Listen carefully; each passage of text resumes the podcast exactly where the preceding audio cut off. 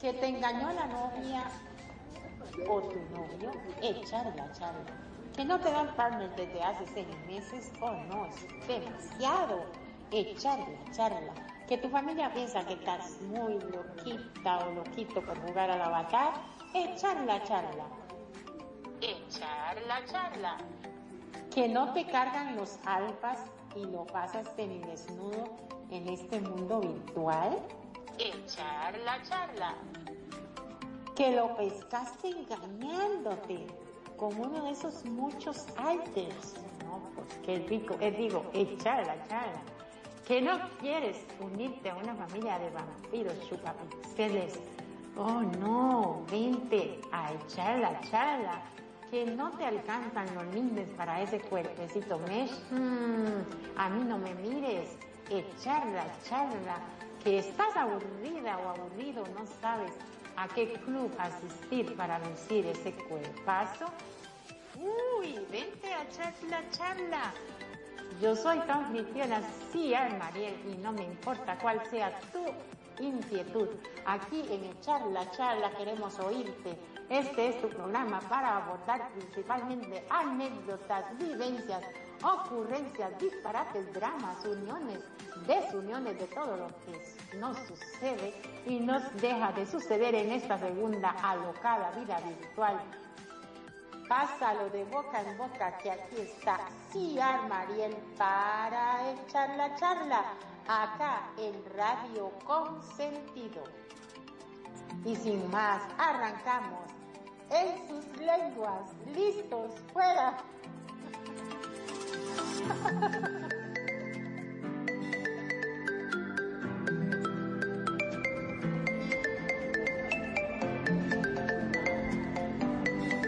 Hola, hola mi querida audiencia de Radio Consentido. Este es un programa más de Chala Chala con Ciar Mariel.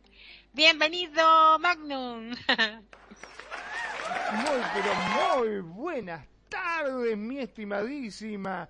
Como siempre, acá en Echar la Charla traemos esos temas que son tan candentes, tan lindos, que la gente después termina el programa y siguen hablando, ¿eh? Porque cada vez que terminamos un programa, durante la semana siempre me cruzo con alguien que me dice, che, qué bueno que estuvo el programa, vos sabés que esto, ¿no? siempre hay alguien que te hace un comentario con respecto al programa anterior. No se lo sacan de la cabeza. Eso significa que sos muy escuchada. Gracias. Y antes de entrar al tema, le vamos a dar la bienvenida a la que andaba ausente. Bienvenida, Perefidia Vela. Hola, hola, hola, ¿cómo están? Público de Radio Consentido, Mariel, Magnum, ¿cómo están? Qué gusto. Muy bien, pero me encanta porque ya te están diciendo la que estaba ausente. Te pusieron vos que quería pasar desapercibida, que estabas escondida, como diciendo, nadie se dio cuenta que no estaba, menos mal, qué suerte. No, ya te mandó al frente. Exacto, sí, yo estoy al frente. Bueno, pues antes que nada, pues, por la semana pasada, una disculpa que no me pude presentar, pero pues bueno, la RL nos, nos secuestra a todos y eso es lo que sucedió y me perdí Lo siento mucho. Chiquillo, chiquilla de radio consentido, andaba sexando. Dios mío. Bueno. En la versión alterna en el mundo externo de Mariel, donde pasan esas cosas, donde sí una sexualidad activa, entonces, pues bueno, tomen, la versión que ustedes quieran. Eh, para mí un gusto que me hayas invitado, Mariel, muchas gracias. Este, aprovecho para darle la bienvenida a Tony. Y a Giselle. Exacto. A ver, pues tú da los saludos. Besitos, Tony, besitos, Giseli. Un abrazo totototote a mi queridísima Bellaquita Virgo que nos está escuchando porque se está poniendo guapa, ya casi viene para acá. Y bueno, hoy el tema de esta noche es tarde noche, mañana para otros, es el lado triste de la Navidad. Ok. Ajá, el lado triste de la Navidad. La Navidad no es todo felicidad, el encabezado que puse en la, en la publicidad en Facebook. Ah, a ver, perdón, perdón, a ver si entiendo. O sea que ah. la Navidad no es todo felicidad, pero tiene helados que son tristes. Exacto. O sea, te tomas un helado triste. Yo sabía que había helado de frutilla, de vainilla, de chocolate, con chip, pero que haya helados que son tristes, es la primera vez que lo escucho. Helado de pavo, ajá. Ya, ya tiene un chiste menos en el programa, ya, ya lo tiró al principio. Muy bien. La Navidad no es todo felicidad. Para muchas personas constituye una temporada de depresión, tristeza y aislamiento que les impide disfrutar, por lo que resulta todo un reto superar esos sentimientos de abatimiento. Eh, la, presión social para disfrutar y ser feliz durante estas fiestas empuja justamente a lo contrario. Oiga, qué interesante. Siempre me lo había cuestionado. Y mira, de, eh, ¿a qué? A deprimir a expresar a muchas personas hasta límite, hasta límites insospechados. Según el, psicólogo, el psicólogo Raimundo Calderón Sánchez, ¿qué opinan de lo que estoy diciendo hasta ahorita? Abro la palabra. El debate. Muy bien. Este, Magnum, ¿tienes algo que...? Bueno, a ver. Eh, normalmente, cuando llegan las fiestas, es una cosa de que la, los chicos, sobre todo cuando sos muy pequeño, estamos hablando de chicos de, edad escolar, es una época muy bonita porque es eh, Navidad significa igual a regalos, muchos regalos. Y cuando más familias se juntan, significa que va a haber mucho más regalos. Y claro, es eh, festejo, todo, hacen la cartita a Papá Noel y está esa terrible ilusión. Pero a medida de que va pasando los años y vamos envejeciendo y ya se empiezan a notar algunas canas en nuestras sienes, esa terrible mesa en la cual estaba colmada de alegría, de risas, hay gente que ya no está, ya no es lo mismo de antes. Entonces ahí empiezan a, tocarnos en la fibra más íntima y desgraciadamente nos damos cuenta de que ya no es tan feliz como antes.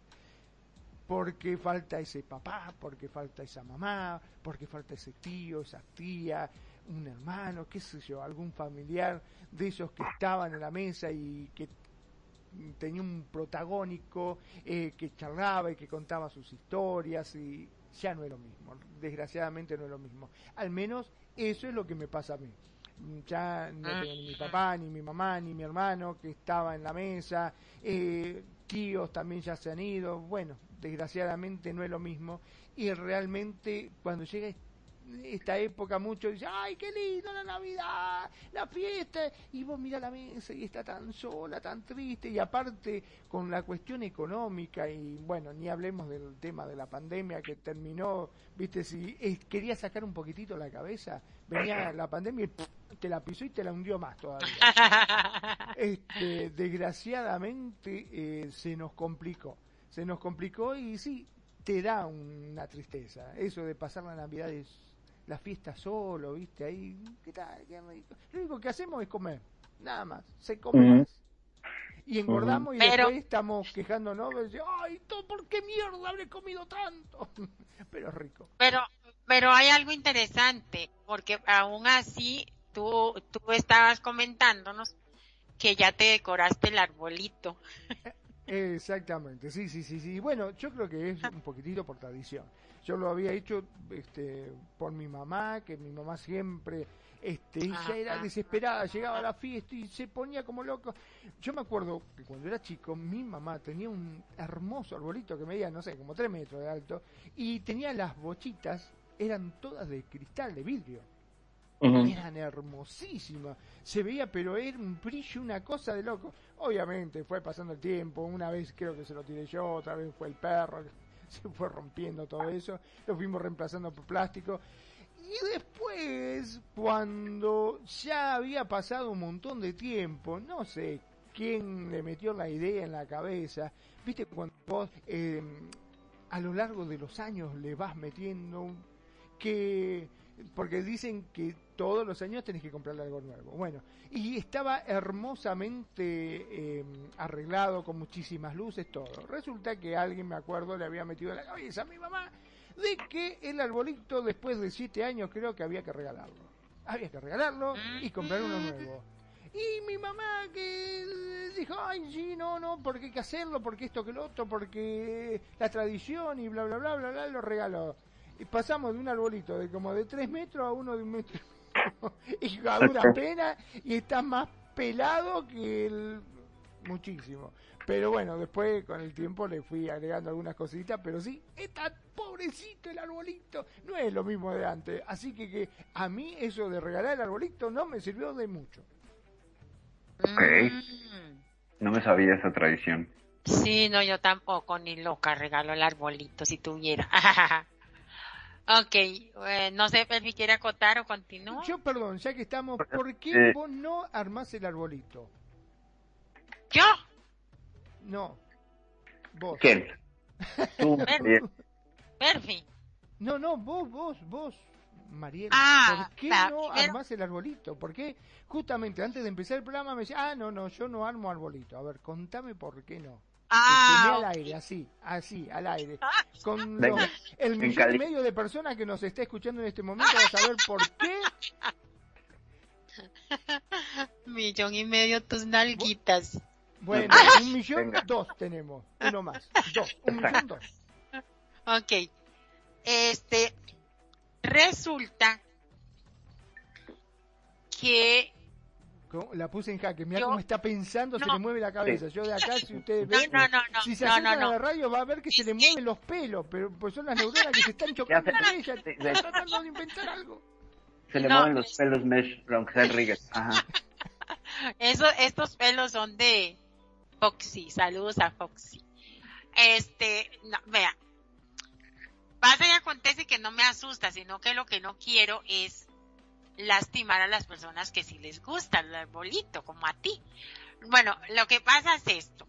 Analizando mi cabecita dura, este, yo lo que analicé de la Navidad, que ahora vamos a entrar en eso, es este, que es una manipulación del consumismo para sacarnos el dinero y esas cosas. Está bien.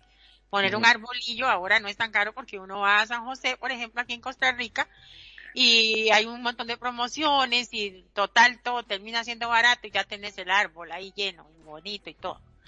Pero no es el hecho del dinero, es el hecho de que, ¿qué gano yo con poner un montón de guindarejos encima de un árbol? Este, que me cuesta un montón y agotar mis músculos y mi salud por poner un árbol ahí, que casi nadie va a ver y menos ahora con pandemia. Y aparte de eso, este, eh, la, la flojera que me da en enero, estar quitando todo eso y encima si el arbolito este no es de plástico, eh, eh, eh, es natural, terminan en la calle haciendo un basurero, después llega alguien los agarra y los quema y hacen una contaminación de madre y como no tenemos el planeta cochino y sucio, que si, que ya nos, que ya la tierra, la tierra prácticamente ya nos habla diciéndonos auxilio, por favor, Mariel, ya, ya, no quemes ese árbol o, o, o, al que recoge la basura, municipalidad de San José, Costa Rica, ya no queme tantos árboles, ya no aguanto ya, esta nariz tiene rinitis, dice la tierra. Entonces yo, a raíz de todo eso no me gusta. Y también que yo era una de esas personas en tiempo atrás que yo me deprimía mucho en Navidad porque yo siempre me paso mis navidades en mi casa sola y todo el y todo la televisión, la radio, la gente es una manipuladora de que tenemos que estar en familia aunque la familia sea una mierda, o sea, eh, quiero aclarar, no es que la familia sea una mierda, sino que la tenemos hecha una mierda, ¿por qué? Porque no nos sentamos a dialogar, nos sentamos a cenar, a cenar y todo el mundo es con el celular en la mano y, y, y en vez de, de, de si hay alguna eh, discrepancia entre la familia, arreglarla a la hora de la cena o reunirse a tomarse un vinito o un fresquito y conversarlo o salir por un café o salir a, a un lugar a, a, a caminar y a, y arreglar las asperezas que están azotando a la familia para que realmente sea la familia modelo que en diciembre nos vienen a restregar en la cara, entonces eso eh, ¿para qué voy a poner un condenado árbol o, un tal pasito o todas esas carajadas que se ponen en diciembre si lo único que le está interesando al comercio es que nosotros saquemos el aguinaldo de la bolsa, en el caso de Costa Rica, que sí tenemos aguinaldo, y que se lo demos a ellos. A raíz de eso, yo analicé yo dije, puta madre, nunca más vuelvo a celebrar eso así como Dios quiere. Eh, por ahí es que va lo mío. Y sí, antes yo me deprimía porque, porque me ponía a pensar que todo era felicidad, dinero, y todo el mundo con regalos y todo el mundo con todo, y, y a veces uno no puede. Ahora digo yo, ¿no? Todo esto, eh, ¿lo analicé por el puta madre? ¿Tenías que decir puta madre o lo podías haber obviado eso? Sí, porque, porque, bueno, si usted lo edita, lo quita, pero es que se oye bonito. No, no, lo, no lo vamos a editar. Nosotros, eh, tu puta madre quedó, quedó registrado. Es que, es, eso, eso. Perdón, perdón. Ponle campanitas navideños detrás al puta madre, que se escucha así, ting, ting, ting, ting, ting, puta madre, ting, ting, ting, ting, ting, ya, y quedará perfecto. Eso me, lo, eso, eso me lo han enseñado aquí en Second Life los mexicanos, los mexicanos me han enseñado. El, el, puta madre, el chingonazo. Mire que, perdón, ¿no? Pero tantas cosas lindas hablan los mexicanos. Lo único que se agarró fue del puta madre, todo lo otro lo, lo desechó. Así es con los idiomas, ¿no? Así es con los idiomas, aprendes primero las palabras malsonantes o altisonantes. Ah, pero son bonitas. Ah, no, claro, por supuesto. pero básicamente para ser políglota hay que aprender los insultos primero, ¿no? Entonces, ese tipo de cosas este son, son complejas. A ver. Entonces, a raíz de eso fue que yo que yo cambié mi punto de vista con respecto al, a la Navidad, a diciembre, no es que esté resentida social ni nada, ya, ya eso es asunto arreglado. Pero bueno, parece, ya, Parece, por más que parece y haya mucha similitud con que seas una resentida social, eh, no, vamos a decir que en este caso, no. Ajá. Bueno, este entonces, vamos con... Ok, entonces, este, eso fue lo que hice, no sé si Perfi tiene... ¿Alguna opinión? que nada, saludar a Cara, que está por aquí. te, te escuché, te he cortado, Perfi, ¿podrías repetir? A ver, aquí, ¿ya me escuchas? Ahora sí, ahora te escucho perfecto. Muy bien. Pues primero que nada, saludar a Tony Focacha, nuestro patrocinador. Tony, le mandamos un fuerte abrazo a Tony. Que está aquí en la estación. Iba a decir de eh. Gestu Gator. Mm, también nos está escuchando Charlie, está escuchándonos en el stream Charlie de Gesturator, por supuesto. También un gran un gran saludo al bro Charlie. El, para, espérate para mandarle un abrazo tototote a Charlie. hablando de Charlie, justamente eh, el que se dedica a hacer gestures profesionales y justamente a medida, para vos que tenés ese espíritu navideño, te puede hacer la gesture con campanitas de fondo, con cánticos, ah, con villancicos, y para aquellos que son como Mariel, que no creen en nada, que es el Grinch de la radio. Exactamente. Directamente te, te hace una gesture con diciendo Navidad, uh, Navidad, uh", así. Ya, lo tengo, ya lo tengo, ya tengo el jingle. Oiga, un, segundito, un segundito. Un saludo tototote muy especial para mi Virgo querida, mi alias Bellaquita, bienvenida hermosa. Sí, claro, mi amor, si, si quieres irte a tu cumpleaños, tranquila. Gracias por estar acá. Bueno, continuamos. Bienvenida Virgo, bienvenida también aquí a la estación. Eh, ya tengo lo del gestur, pues bueno, si aprovechando que ya puso las bases del guion nuestra queridísima Mariel con su puta madre, entonces puede ser así de ta ta ta ta ta putata madre ta, ta, ta, ta, y, ya, y entonces ahí Charlie por favor podríamos ir generando y gestionando un bonito este saludo antinavideño y completamente lleno de rencor y el ojo por pasar las navidades tristes, entonces tendríamos un pack de antinavidad. Navidad bueno, mira, perdón, perdón, pero si sos como este Mariel, que no le gusta la Navidad y preferís otra cosa, yo te recomendaría que vayas a Focasia Resort. Vas allá, directamente te desestresás, este, podés pescar linden, podés ganar un montón. Y si te pones cachondo, vas al sex shop y te compras esos juguetitos sexuales para que pases una noche única.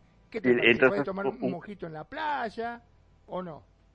Sí, claro, por supuesto. Te la puedes pasar súper bien ahí en Focacha Resort, además aventando gestos de Gesturator, de Gesturator. Y nos dicen Charlie que saludos a Magnum y a Mariel, por supuesto. Ahí están ya pasados los saludos. Y bueno, al respecto de todo este asunto, eh, creo que hay muchísima influencia tanto de medios de comunicación, tradiciones, eh, formas de pensamiento, eh, vinculaciones familiares y afectivas referente a estos momentos de cercanos a la Navidad, a la Nochebuena y a la misma celebración de la Nochebuena, donde lo que está detrás es este ser bueno, es este momento del año donde puedo ser bueno, buena. Y voy a demostrar cuán bueno, buena soy, dando regalos, perdonando a mis enemigos, eh, entrando en contacto en una comunión que no está mal, parece genial la idea. El problema es que sí, como menciona Mariel, está colgado, vertebrado y pues guionado en una suerte de para ser bueno hay que gastar en un regalo y demostrarle al otro, ¿sabes? Un poco, comparar el afecto. Demostrar que estamos, que, que a la otra persona nos interesa según el valor económico de lo que le damos. Y lo que está ahí detrás es, mira qué bueno soy, mira qué bueno soy, te doy esto. Entonces, cuando esta celebración que trae toda esta discursiva ya amarrada ha dejado de ser lo que es por la pandemia, porque todos vamos madurando y se nos va muriendo la familia, que eso es algo que no nos dicen de chiquitos, ¿no? O sea, en la cena navideña, cuando falta alguien, es centrarse en la falta de la persona y no contemplar a futuro que los demás que están ahí en algún momento van a faltar a esa cena. No somos eternos creemos y queremos pensar que somos eternos, pero no. Entonces, no nos enseñan a desapegarnos, no nos enseñan a estar, eh, ya lo hablamos en el programa de la muerte, el lado luminoso de la muerte, a estar en contacto con la muerte. Entonces, esta celebración de vida que es la Navidad, por supuesto que queda teñida de cosas muy tristes como la muerte, cuando ya no está alguien. Claro, duele, por supuesto. ¿Por qué? Porque era el momento de comunión familiar, aunque hubiera dramas, porque esa es otra, del lado triste y oscuro de las Navidades, los dramas familiares que se dan en la cena. Pero vamos a cerrar este arco con esto. La forma en la que nos enseñaron a celebrar la Navidad tiene mucho que ver, sí, con la felicidad y el estar reunidos, pero eh, es un juego de la ausencia es presencia, es decir, el que está ausente está presente. Y al estar ausente, lo recuerda esa pérdida, ese dolor, ese ya se me fue, ya no está, ya no puedo celebrar con él. Entonces es un recordatorio muy fuerte en un ambiente que está todo permeado y endulcorado y este, azucarado, donde se aumenta y se magnifica la pérdida.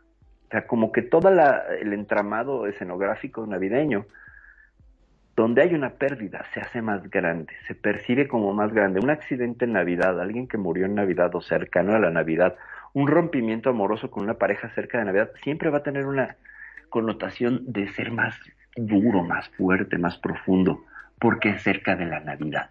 Este espacio donde todo tiene que ser feliz, donde todo tiene que estar bien. Esa es la percepción que yo creo que está muy equivocada sobre la Navidad, donde ponemos mucha expectativa en que todo esté bien y luego no está bien. Entonces, por supuesto que hay elementos para caer en una depresión profunda, por cosas que omitimos tener en cuenta dentro de la estrategia existencial.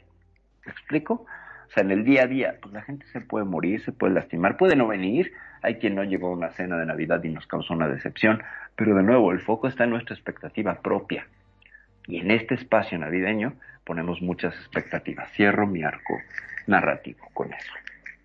Sí, sí, estoy totalmente de acuerdo con eso. Es más, vos sabés que mm, yo creo que se ha apartado un poco qué es lo que se festeja en la Navidad. Porque básicamente uno, cuando piensa en la Navidad, eh, se olvida del nacimiento de Jesús.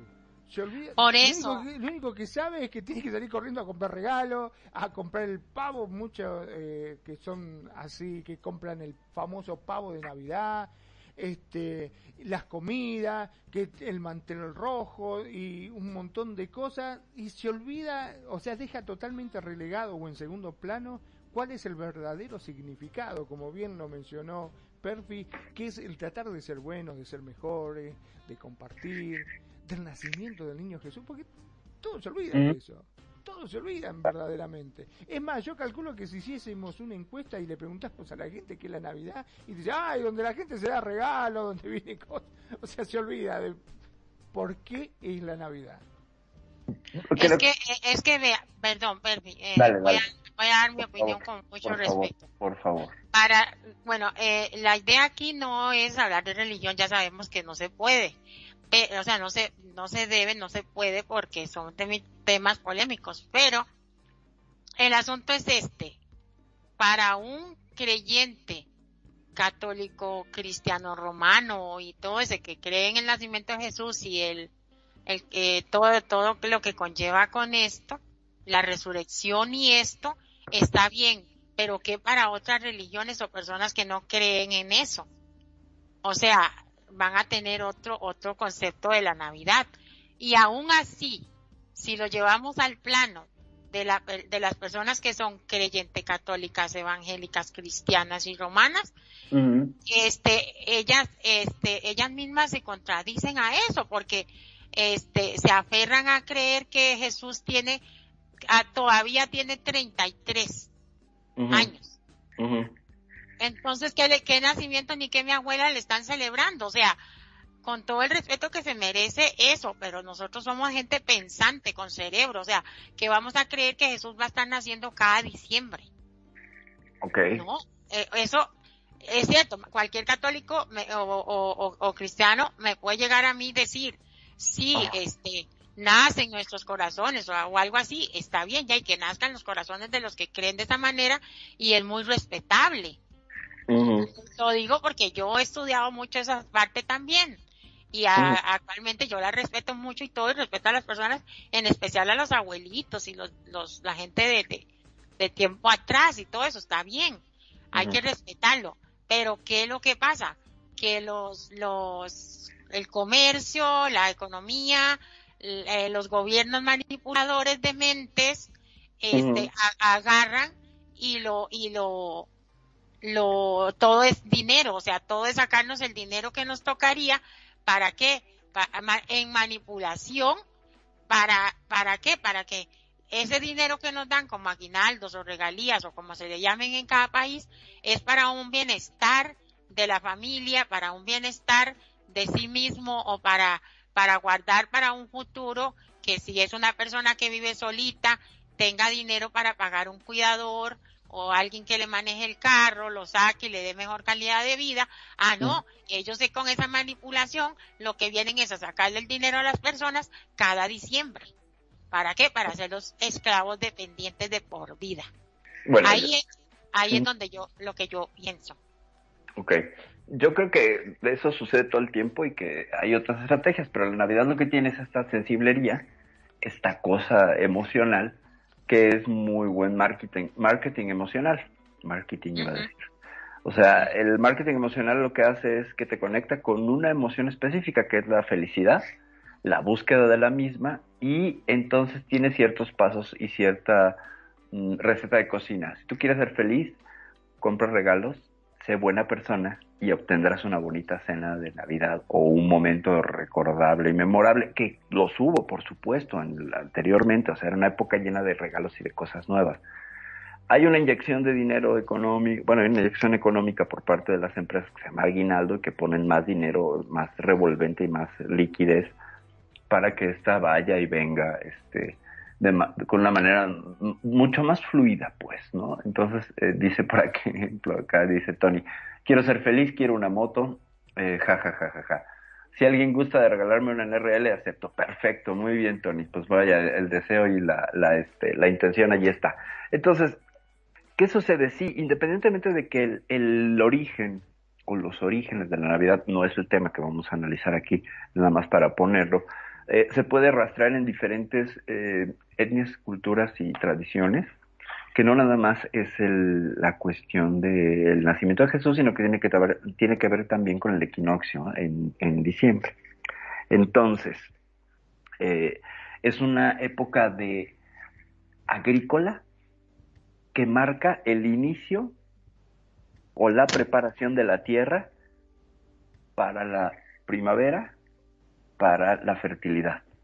Eh, si nos ponemos así a rastrearlo muy adentro, en la, este, bueno, muy profundo en la, en la antropología y en la forma de, muchos pueblos que han tenido de celebrar, que han hecho para celebrar estas fechas. Y que fue ah, sumándose a muchos mitos y muchas creencias y muchas mitologías y muchas confesiones. Y resultó, porque no, no fue un proceso de vamos a inventar que naciera Jesucristo y a partir, no, ya venía tras un, un bagaje cultural que funcionaba y desde, desde ahí también continuaron. Ya era una fórmula probada y la aumentaron, ¿no? Le agregaron un hecho, que sea histórico o no, ya dependerá de cada quien, que potenció esto. Y lo potenció, no se crean que nada más que el año 2 del nacimiento de Jesús la gente celebraba la Navidad, por supuesto que no. ¿no? Esto vino cientos de años después y tiene que ver con muchas cuestiones político, económicas y geopolíticas. Pero bueno, el tema es que se ha desvirtuado ese, ese origen, mm, sí y no, porque tampoco es que eh, los cristianos primitivos celebran la Navidad como la conocemos. Este es un invento que tiene que ver con el siglo XIX, que tiene que ver con la época victoriana y que tiene que ver con influencias tanto sajonas como inglesas y que han ido construyendo esta figura. Por ejemplo, los alemanes tienen a Krampus, que es una figura que viene a castigar a los niños. O sea, si no te portas bien, te castiga. Si te portas bien, te da un regalo. Pero si no te portas bien, te castiga. Y por otro lado, pues se tiene la figura esta del Papá Noel, o de Santa Claus, o el viejo Pascuero, que lo conocen así en, este, América del Sur, sobre todo creo que en Chile, eh, que nada más te da regalos. Entonces son dos figuras eh, contrarias que están dentro del mismo eh, concepto de la celebración de la Navidad. Es muy interesante leer cómo en el siglo XIX la Navidad era otra cosa, era otra, otro sistema. Se fue adaptando y puliendo para tener un marketing que tuviera eh, cosas pues muy refinadas, como por ejemplo Santa Claus que es rojo y que se parece a la Coca-Cola, curiosamente.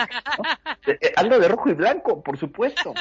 Y quién promocionaba las primeras imágenes de, de Papá Noel en revistas de los 20 en Estados Unidos, pues la Coca-Cola. Entonces. Y la, Coca-Cola saca unos anuncios tan hermosos en Claro, hay un jingle de la Coca-Cola buenísimo de los 70 que nadie se, al menos yo lo escuché y no me puedo olvidar de él, es buenísimo, ¿no? Quisiera el mundo yo entregar, ta, ta, ta, y que la gente con las velas y todo, ah, por supuesto, una maravilla. Eh, nos dice Charlie por acá, de hecho el traje de Papá Noel es verde, Coca-Cola pagó para que fuera el traje rojo. Ok, entonces fíjense. Y ahí, este, o algo así nos dice Charlie. Muchas gracias por el, por el, por el ah, dato cultural. Sí, otra cosa es que, por ejemplo, Santa Claus. perdón, ¿no? Era como el Grinch. Era como el Grinch. Era como el Grinch, exacto. Era verde, verde Grinch. Sí, aunque el que es más Grinch es Krampus. Eh, en ese sentido, es, eh, es alguien que no viene a celebrar, sino que es una figura que viene a castigar porque esa es la época en la que se le abre el portal dimensional y aparece y hace una serie de cosas. Eh, el traje de San Nicolás es verde en el color original, dice Charlie. Muchas gracias, Charlie. Que sí, exactamente, sí es San Nicolás. vos sabés que hoy, cuando venía en el colectivo, este, mi casa, había una, estaba la mamá y con un nenito chiquitito. Y el nene le dice, mamá, Dice, sí, ahora que viene Navidad, dice, ¿hiciste la cartita vos para pedirlo? Sí, sí, dice, dice, pero dice, tengo una duda, sí, dice, Papá Noel, sí, ¿qué es de Jesús? Dice, ¿es el abuelo?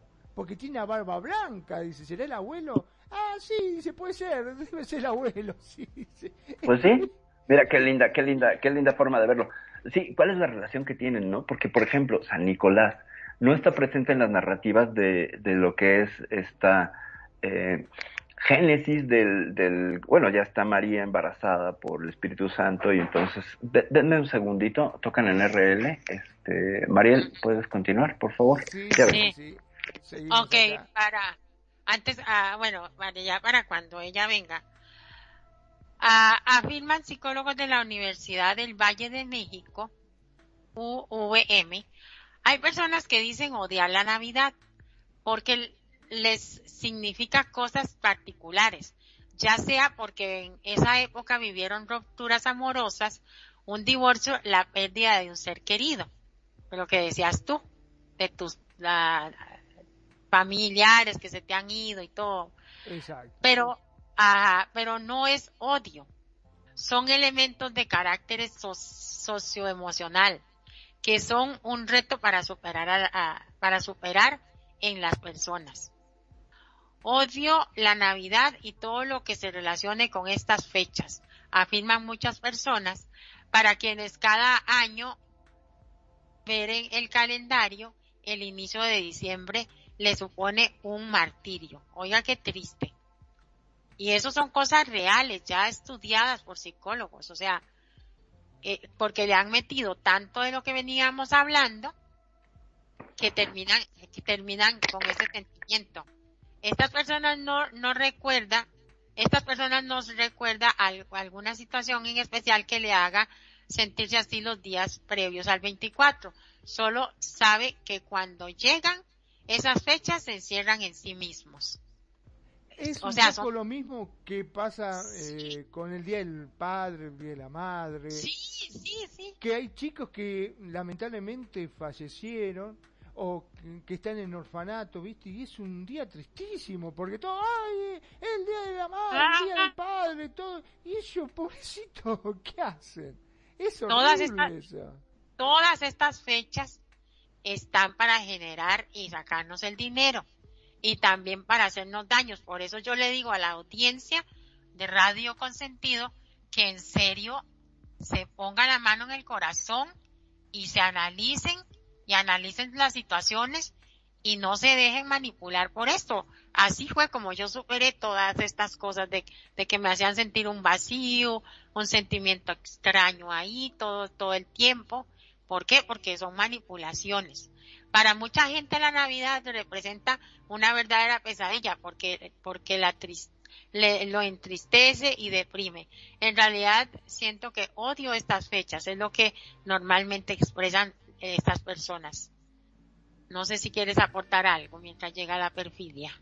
Sí, es bastante, es bastante triste. No, no te digo este, odiar, ¿no? Pero sí, eh, realmente llega esta época y desgraciadamente te guste o no te guste, viene a tu mente un montón de recuerdos.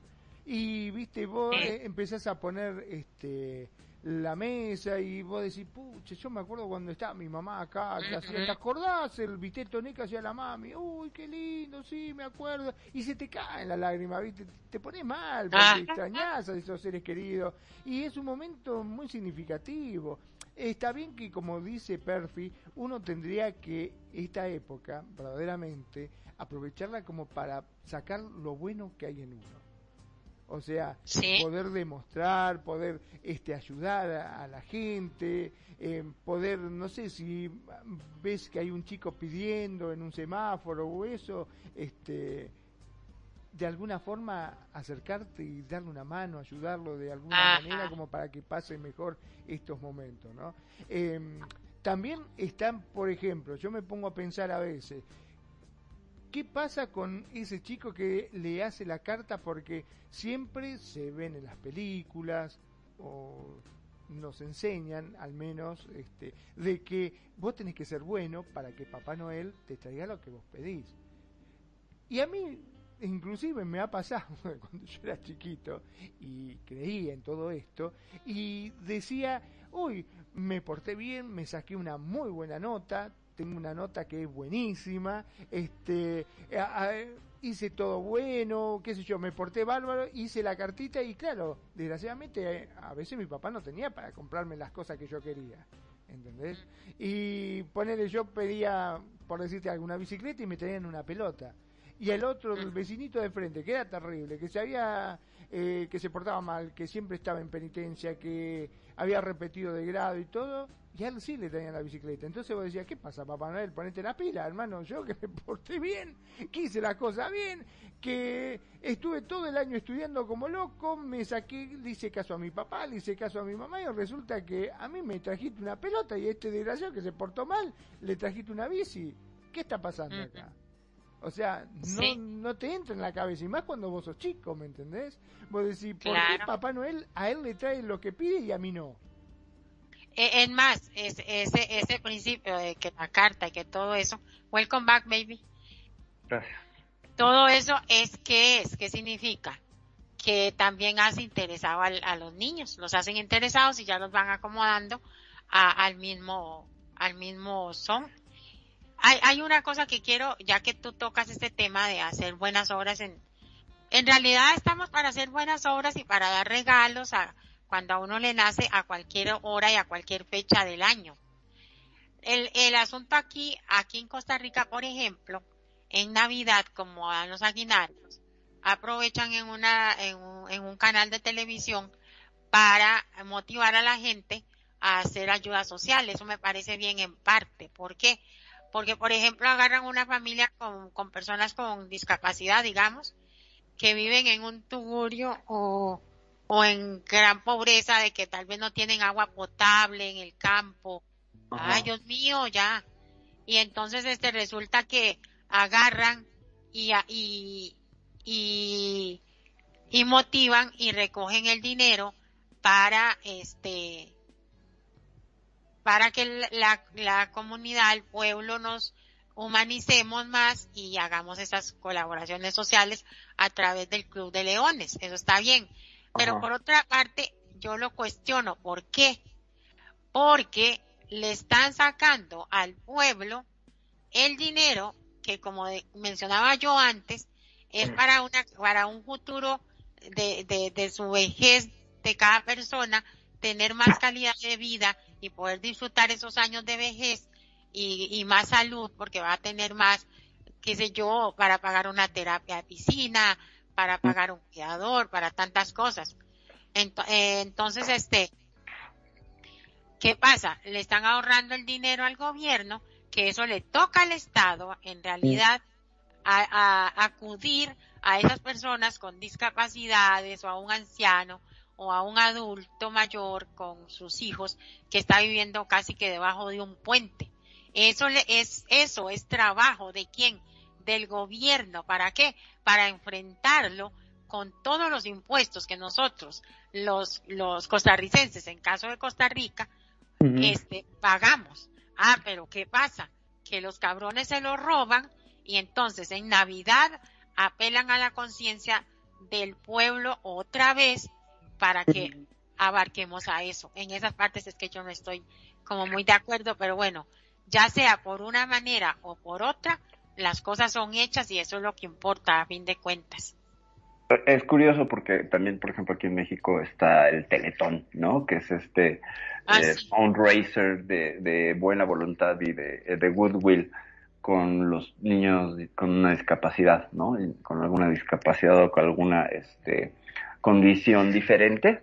Y entonces, pues es aportar y, que esto tiene orígenes en, en, la televisión chilena, que son los inventores de los teletones que a través de la televisión, pues bueno, se, se convoca al pueblo a que gaste dinero justamente en diciembre, donde hay más, eh, más economía por el aguinaldo, ¿no? Está, está dinero extra para Navidad. Y entonces, lo curioso es que te condicionan a que seas una buena persona aportando, ¿no? O sea, que acá la percepción es esa y todo para construir centros de atención y todo. Entonces presentaron la cuestión de la discapacidad como un problema social, como si fuera pues de urgencia.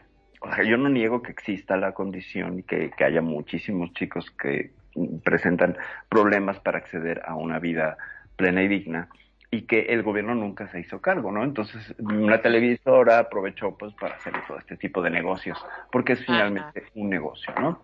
Un negocio y, y un negocio complicado porque, por ejemplo, en lugar de apoyar a los niños con cáncer, apoyan a los niños discapacitados. ¿Y saben cuál es la razón que hay detrás de ello? es muy fuerte lo que voy a decir. ¿Saben cuál es la razón? ¿Por qué niños discapacitados y no niños con cáncer? Porque el con cáncer muere. El niño con cáncer se muere, exacto. Y el niño discapacitado no. Entonces, toda acción que hagas allí va a seguir y entonces puede tener es una apuesta segura porque no, su condición no afecta, no pone en riesgo su vida. Bueno, sí en un porcentaje, pero no como un niño con cáncer. Entonces el niño con cáncer es, es, eh, hecho a un lado cuando hay más casos de niños con cáncer, por ejemplo, que es más dramático, y entonces los ignoramos, ¿no? Y vamos a apoyar a los niños con discapacidad, entonces lo que me parece pues una injusticia. Eh, si nos vamos a democracia, ¿no? No hay, no hay, no hay justicia, menoscabar sin negar y menoscabar que exista la condición de que la discapacidad y la no atención a las discapacidades son una cuestión que tienen que resolver los, los gobiernos a través de políticas públicas y no a través de, entidades eh, privadas, ¿no? Lo cual también pues pone en riesgo cuestiones como el poder y la gobernabilidad, pero bueno. Eh, acá, eh, perdón, Perfi, acá en Costa Rica sí tienen apoyo para las, las personas con cáncer y los niños y para las personas con discapacidad también. Ah, pues Aparte, que, Sí, la, la, institución que se encarga de, de las personas con discapacidad acá se llama CONAPDIS actualmente. Fíjate qué maravilla y la con cáncer no, algo de cáncer, pero la verdad no, no, no lo manejo bien. Pero sí, sí los cuidan, a los chiquitos también los cuidan. Y aquí la Teletón que acaba de pasar la el fin de semana, este fin de semana que pasó, este, este, lo hacen para el hospital de niños. Pero igual, igual, como los dos estamos de acuerdo, eso es cosa que le toca al gobierno. Ah, pero apelan a la conciencia del, del, del pueblo para ahorrarse en ese dinero y ellos meterse entre los calzoncillos, por no decir en otra parte. Claro, pero nada más un, apunte aquí hablando de progreso social, que es un ejemplo y que siempre admiraré de Costa Rica, es que no tienen ejército y son un país, son un país que se puede gobernar sin necesidad de fuerzas militares. Eso siempre se los admiraré, se los aplaudiré y creo que son modelo y paradigma para el resto del mundo. Porque no necesitan para la gobernabilidad, digo yo, eh, con todo respeto para las Fuerzas Armadas, pero me parece que pues ya son de otras épocas. Eh, sí. Gracias. Mm, sigamos con el asunto de la Navidad.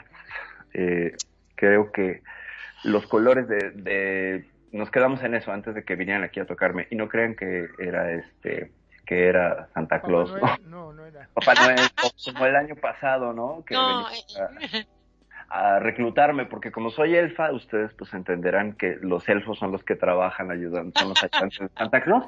Entonces, pues siempre cada año quieren venirme a, reclutar y yo les digo que no, que estoy sindicalizada y que nada, yo no voy a trabajar gratis para este señor fabricando juguetes que ni fabrica él, solo compra las patentes de las jugueteras porque pues quién va a querer un muñeco de madera cuando puede comprar un juguete de plástico, ¿no? O sea, en estos tiempos ya, ya como que esa cosa artesanal y esa idea. Una Play, algo de eso, sí. una tablet, etcétera. Además, ahora que estamos hablando de esto, perdón, a ver si vos compartís conmigo. Algo van a tener que hacer como para em, que cambiar esto de la famosa cartita, porque todos los chicos le piden y le piden lo que ven. O sea, normalmente en la televisión se encargan de ponerte lo último, compre la última Barbie, compre el último pistola rayo láser de qué sé yo qué, de eh, el ah. último robot, el último y los chicos piden lo que ven y lo ven y todo y todo el mundo lo pide, pero ¿qué pasa?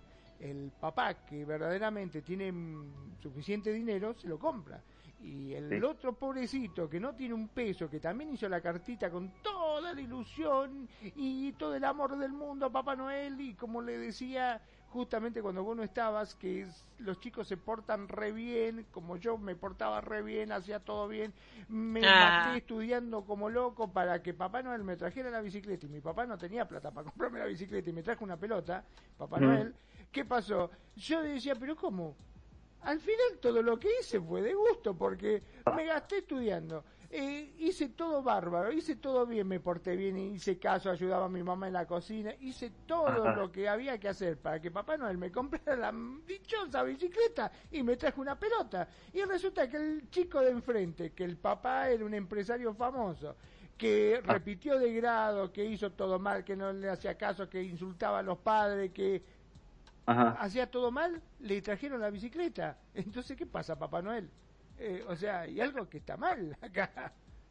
Pues, pues dos cosas nada más. Este, primero que nada, este, saludos a Chinito, bienvenido. Este, que muy buen, muy bueno tu espíritu navideño que llegó a darnos a chuchones de ahí unas carneadas. Este, pues bueno, votó, no, no, no, no, yo no hice nada, yo pues a la tierra que fueres, déjate hacer lo que la gente llegue a hacer. Eh, sí, pues, pero bueno, este, creo que los, los, muebles... No, este, no, me digas que se lo apretó, chinito. Este, no lo sé, solo pues, estábamos ahí sentados en una posición muy muy navideña. Y compartir y, este cuando yo te vi ya estaba de pie, digo yo, ah, lo violó, Chinito lo violó. Exactamente, pero bueno, este, esto es parte de un programa en vivo y ¿qué les puedo yo decir? ¿Qué les puedo yo decir? Así es. Te violaron en vivo, te violaron en vivo, es así. Exacto, exactamente. Exactamente, pero pues bueno, aprovechamos por ahí eh, para, para mandarle un saludo a la creadora y a, la patrocinadora del mobiliario que es Eva, que seguramente, pues bueno, a estar riéndose donde quiera que esté. Un saludo porque, pues bueno, sus, sus muebles siempre traen truco, entonces aquí nos estamos dando no, aquí todos, todos hemos salido violados con esos condenados sillones tan bonitos. Exactamente. Exactamente, sí. Muy bonitos, preciosos muebles de una manufactura exquisita. Cuando no conoces realmente, pues... Perdón, perdón, perdón, dice, dice Chinito aquí en privado. No sé qué, no sé qué pasó. Oh my God, qué vergüenza tan lindo, Chinito. Sí, pero bueno, ya me, me siento y cambiamos Bueno, estando en la, en el regreso al asunto de, fíjate, la carta me parece que ya es un poco anacrónica, ¿no? Ahora Santa Claus, pues podrías haberle enviado un email, escribirle por Facebook o mandarle un WhatsApp ¿Y qué pasa si no te llegan los regalos que le pediste a Santa Claus? Pues que te dejó en visto, ya, ¿no? Lista. Esa es la manera, esa es la manera este, contemporánea. Y nos dice por acá Charlie, dice ahora es comprar la última consola de Xbox, comprar el Wii, la tableta, la computadora, los juguetes ya no más que para los bebés. Exactamente, el target ha ido cambiando, ha ido cambiando conforme los tiempos se van moviendo y este pues finalmente la, la, forma en la que vendemos y la que percibimos los juguetes ya no es la misma, ¿no? O sea, por ejemplo, yo he dejado de ver la televisión abierta hace muchos años, entonces no sé si los juguetes se siguen promocionando de la misma manera. Y no veo yo anuncios de juguetes, por ejemplo, en mi feedback de Facebook o en algunas otras redes sociales, porque tampoco está en la discursiva de mi día a día y el algoritmo no me puede estar espiando, ¿verdad? Para decir, van a comprar juguetes. Además, mis hijos que ya son adultos, ya, ya pasaron y ya entendieron exactamente las verdades de la Navidad y no tengo esa percepción. Entonces sí, estoy carente ahí y asumo mi ignorancia en cómo se están moviendo y qué se están moviendo. Pero sí supongo y coincido con Charlie que las formas de, de la tecnología que han tomado ahora es más atractivo gracias al boom de los videojuegos, que es la que es una es, es, una industria que mueve más dinero que la del cine, es sea, como la tendencia, ¿no? La, el hit de los de los regalos que pidan ahora los niños. No sé ustedes qué piensan. Yo creo que ya que estamos con todo esto, ¿no? Este deberían sí, eh, no sé, buscarse una forma como para que no sea eh, tan eh, violento, porque a los chicos no lo entienden. Yo en su momento no lo entendía. Yo decía, porque si yo hago todo bien, a mí no me lo traen. Y al otro sí le traen todo lo que piden. O sea, tiene que haber alguna forma de poder explicarle. Yo lo que pasa es que todavía no soy padre. No sé, eh, vos, Perpi, que vos sí tuviste como para ver cómo lo manejaste en su momento es toda una historia, cómo manejé con los, los Santa Clauses y las... Porque además aquí en México no solo es Papá Noel el 24, sino que el día 6 de enero también vienen los Reyes. Exacto, entonces es doble, es un gasto doble aquí. ¿Y cómo se manejó? Pues bueno, primero, por supuesto, que cuando están menores de 10, 8 años, eh, era pues todo el tipo de estrategias para meter los regalos y hacíamos la clásica de los huellas de Santa Claus con talco, hacías una huella así grande como de una bota y entonces de la entrada de la casa al, al árbol llegaban los regalos. Lo que siempre me parecía absurdo es que aquí no cae nieve, ¿no? Entonces, como hacías, sí, pero bueno, nunca se lo preguntaron los chicos y eso siempre fue maravilloso. El único reto, y cierro mi arco con esto, es que celebramos una Navidad en un hotel, decidimos salirnos y celebrar en un hotel en familia con jacuzzi, viendo la ciudad, bla, bla, bla.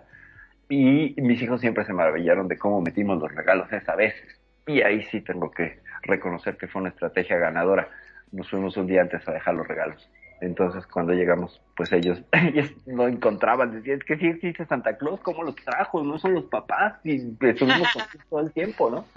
Esa fue la, esa fue la de esa. denme un segundito, bueno, les escucho al respecto. bueno, Chinito, perdón. Ah, siéntate, siéntate, siéntate ahí a la par de Virgo, esas son individuales. Ahí. Si gusta, Chinito. Claro, pobrecito, está parado, claro, porque se, se asustó. no, no, quiero violar a nadie. Allá donde está este, las sillas, donde está Virgo sentadita, esas son todas individuales para que se puedan sentar tranquilo y escuchar el programa. no, este, dice que quiere estar para esto. Ah, bueno, bueno. Vos sabés que justamente em, hubo una época en donde yo pasaba la, la Navidad con unos amigos. Y hay un vecino enfrente a ellos donde estaban que eh, uno de los familiares se disfrazaba de Papá Noel cuando llegaba a las 12, bajaba por el techo, por el techo parecía el tipo y desde el techo se sentaba y empezaba a tirarle los regalos a los chicos. Le decía, ah, vos sos furadito y se, se lo daba. No, no, no sabés qué bueno que estaba. Está, era una cosa bárbara. una vez pasó de que bajaba por el techo ahí y cuando llegó se tropezó y casi se cae, cuando casi se cae el techo, la conta que lo la colgado quedó Papá Noel insultando como loco, no sabe, todo corriendo los vecinos buscando una escalera para tratar de agarrar que no se cayera este Papá Noel casi se muere, Papá Noel. Los chicos desesperados, ¡ay, se muere Papá Noel! Estamos por matar a Papá Noel. No, no, no sé lo que es. Se cayó la bolsa, un despelote, se armó terrible. Pero bueno, era algo muy bonito, muy bonito este, verlo a Papá Noel en el techo, ¿no? Los chicos gritaban, lloraban de la alegría. Una cosa muy, muy, muy bonita, pero realmente este, que esta vez se le cayó cosa, se le cayó la barba, la máscara, todo saltó todo al carajo y casi se cae un golpe el techo. Déjeme leer un aporte aquí de Cheyane. Nos está escuchando. Un saludo muy especial. Besitos. Dice, eh, la Navidad se, inventó a comienzos en 1526 por primera vez y fue oficialmente reconocida por su creador, San Francisco de Asís, dice Cheyenne. Gracias, Cheyenne, por el aporte, muy bueno. San Francisco de Asís, que es el santo patrón de los animales. Ojo, ojo. Uy, vos, Perfi, pues si le tenés que hacer un regalito a cada gato, Imagínate, no, no, no, deja, deja, deja los regalitos de cada gato, sino, además se ponen a jugar ahora. En este momento, justo cuando dicen gatos, se ponen a jugar y a hacer ruido. Eh, no, lo está interesante que haya sido San Francisco de Asís, yo desconocía el dato. Sí les dije que cientos años después, bueno, que un tiempo después se, se, se empezó a celebrar. No fue al año 2 del nacimiento de, de, Jesucristo, ni al año 3, ni al 10, ni al 100. Estamos viendo que fue casi 1500 años. Entonces, sí se tardó un poquito en, en ser este, reconocida, ¿no? Y adoptada como una celebración. Si no, yo creo que la máxima celebración cristiana, ¿no? Es que yo pienso que es como un invento para, para manipularnos, nada más. Eh, me parece que tiene una parte, o sea, sí, sí reconozcamos que hay una fuerte, eh, un guion y una narrativa muy apegada a tradiciones de cada religión. sí. Pero de ahí se han colgado una serie de cosas y de estrategias que potencian esto y ya lo desvirtuaron que ya no nada más es reunirse y celebrar que el Salvador para algunos o el Redentor para otros nació, sino todo lo, que está alrededor. O sea, el centro de la Navidad ya se perdió y todo son luces y cosas alrededor, ¿no? los regalos, los intercambios, eh, por ejemplo, las posadas, las famosas posadas, no sé si las celebran ustedes. Este... Sí, hay, hay, hay lugares que solo posadas. Yo la, la Navidad pasada hice una posada aquí en, en Second, ay, en Second Life, en una plataforma que tenía arriba, en una casa que tenía en el mar, que todavía la extraño. Hice una posada y hice de DJ invité a todos los amigos y se hizo un fiestochón aquello de la madre. Este año no inventé nada. Ok. Eso sí me gusta, la parte para divertirme sí me gusta. Pero vos sabés que me quedé pensando, ¿no? Normalmente se supone que están los cánticos de la Navidad, los villancicos, que básicamente, mm. bueno, en mi país son todos muy, eh, tienen espíritu navideño porque ponen luces, arbolitos, decoran, ponen hasta el muñeco de nieve cuando acá en Mar del Plata no nieva ni de casualidad. Este, pero bueno, eh, ponen todo lo que hay que poner para hacer el espíritu navideño, pero la música que se escucha, reggaetón, cumbia, cualquier cosa, menos un villancico ni de casualidad. Claro, sí, no, bueno, este también se ha ido modificando, ¿no? La forma en la que celebramos o escuchamos o ponemos el, el, playlist de la Navidad, ¿no? Yo creo que ese sería motivo para otro programa por ahí que tenemos. ¿Cuál es tu lista de canciones favoritas o más odiadas de la Navidad? Porque también esa es otra, ¿no? No solo, solo son canciones que nos gustan. Pero creo que nos estamos haciendo un poco del tema de la tristeza y de lo... lo ya, ya dimos mucho contexto de la Navidad y de cosas, pero la tristeza de la Navidad. Vamos yo creo que a retomar y a centrarnos en por qué la Navidad tiene este lado triste. Mariel. Ah, ok. Continuamos con esto, aunque, bueno, no sé, a Magno no le gusta como que sea como como muy técnico, pero el que veníamos diciendo... está bien, sí, sí. Ah, está bueno como para eh, que la gente sepa un poquitito, o sea, vos comentas lo técnico y nosotros después lo vamos desarrollando. Yo te digo, para mí es triste porque nunca me trajo la bicicleta. Te odio, papá Noel. bueno, ok, para, voy a releer acá para mucha gente la Navidad representa una verdadera pesadilla porque eh, lo entristece y deprime y en realidad sienten que odian estas fechas. Es, es como lo normalmente eh, lo expresan estas personas. Para ellos que casi es un 4% de la población mundial según datos de la Organización Mundial de Salud, la lucha por pasar esos días es intensa, pues tienen que sortear los síntomas de la depresión para evitar el resto, para evitar el resto de la gente, que la gente note que lo está pasando mal. O sea, se, se ponen re mal como para que la gente lo noten que esa persona está pasando la re mal. O sea, como, como que ya tienen una depresión interna y esto las pone peor. El último estudio realizado por el Instituto de Nacional de Psiquiatría eh, en el 2010 reveló que al menos el 4,4 millones de personas sufrieron depresión estacional en México. Eh, es, muy, es muy interesante porque este, este psicólogo eh, ejempliza en México.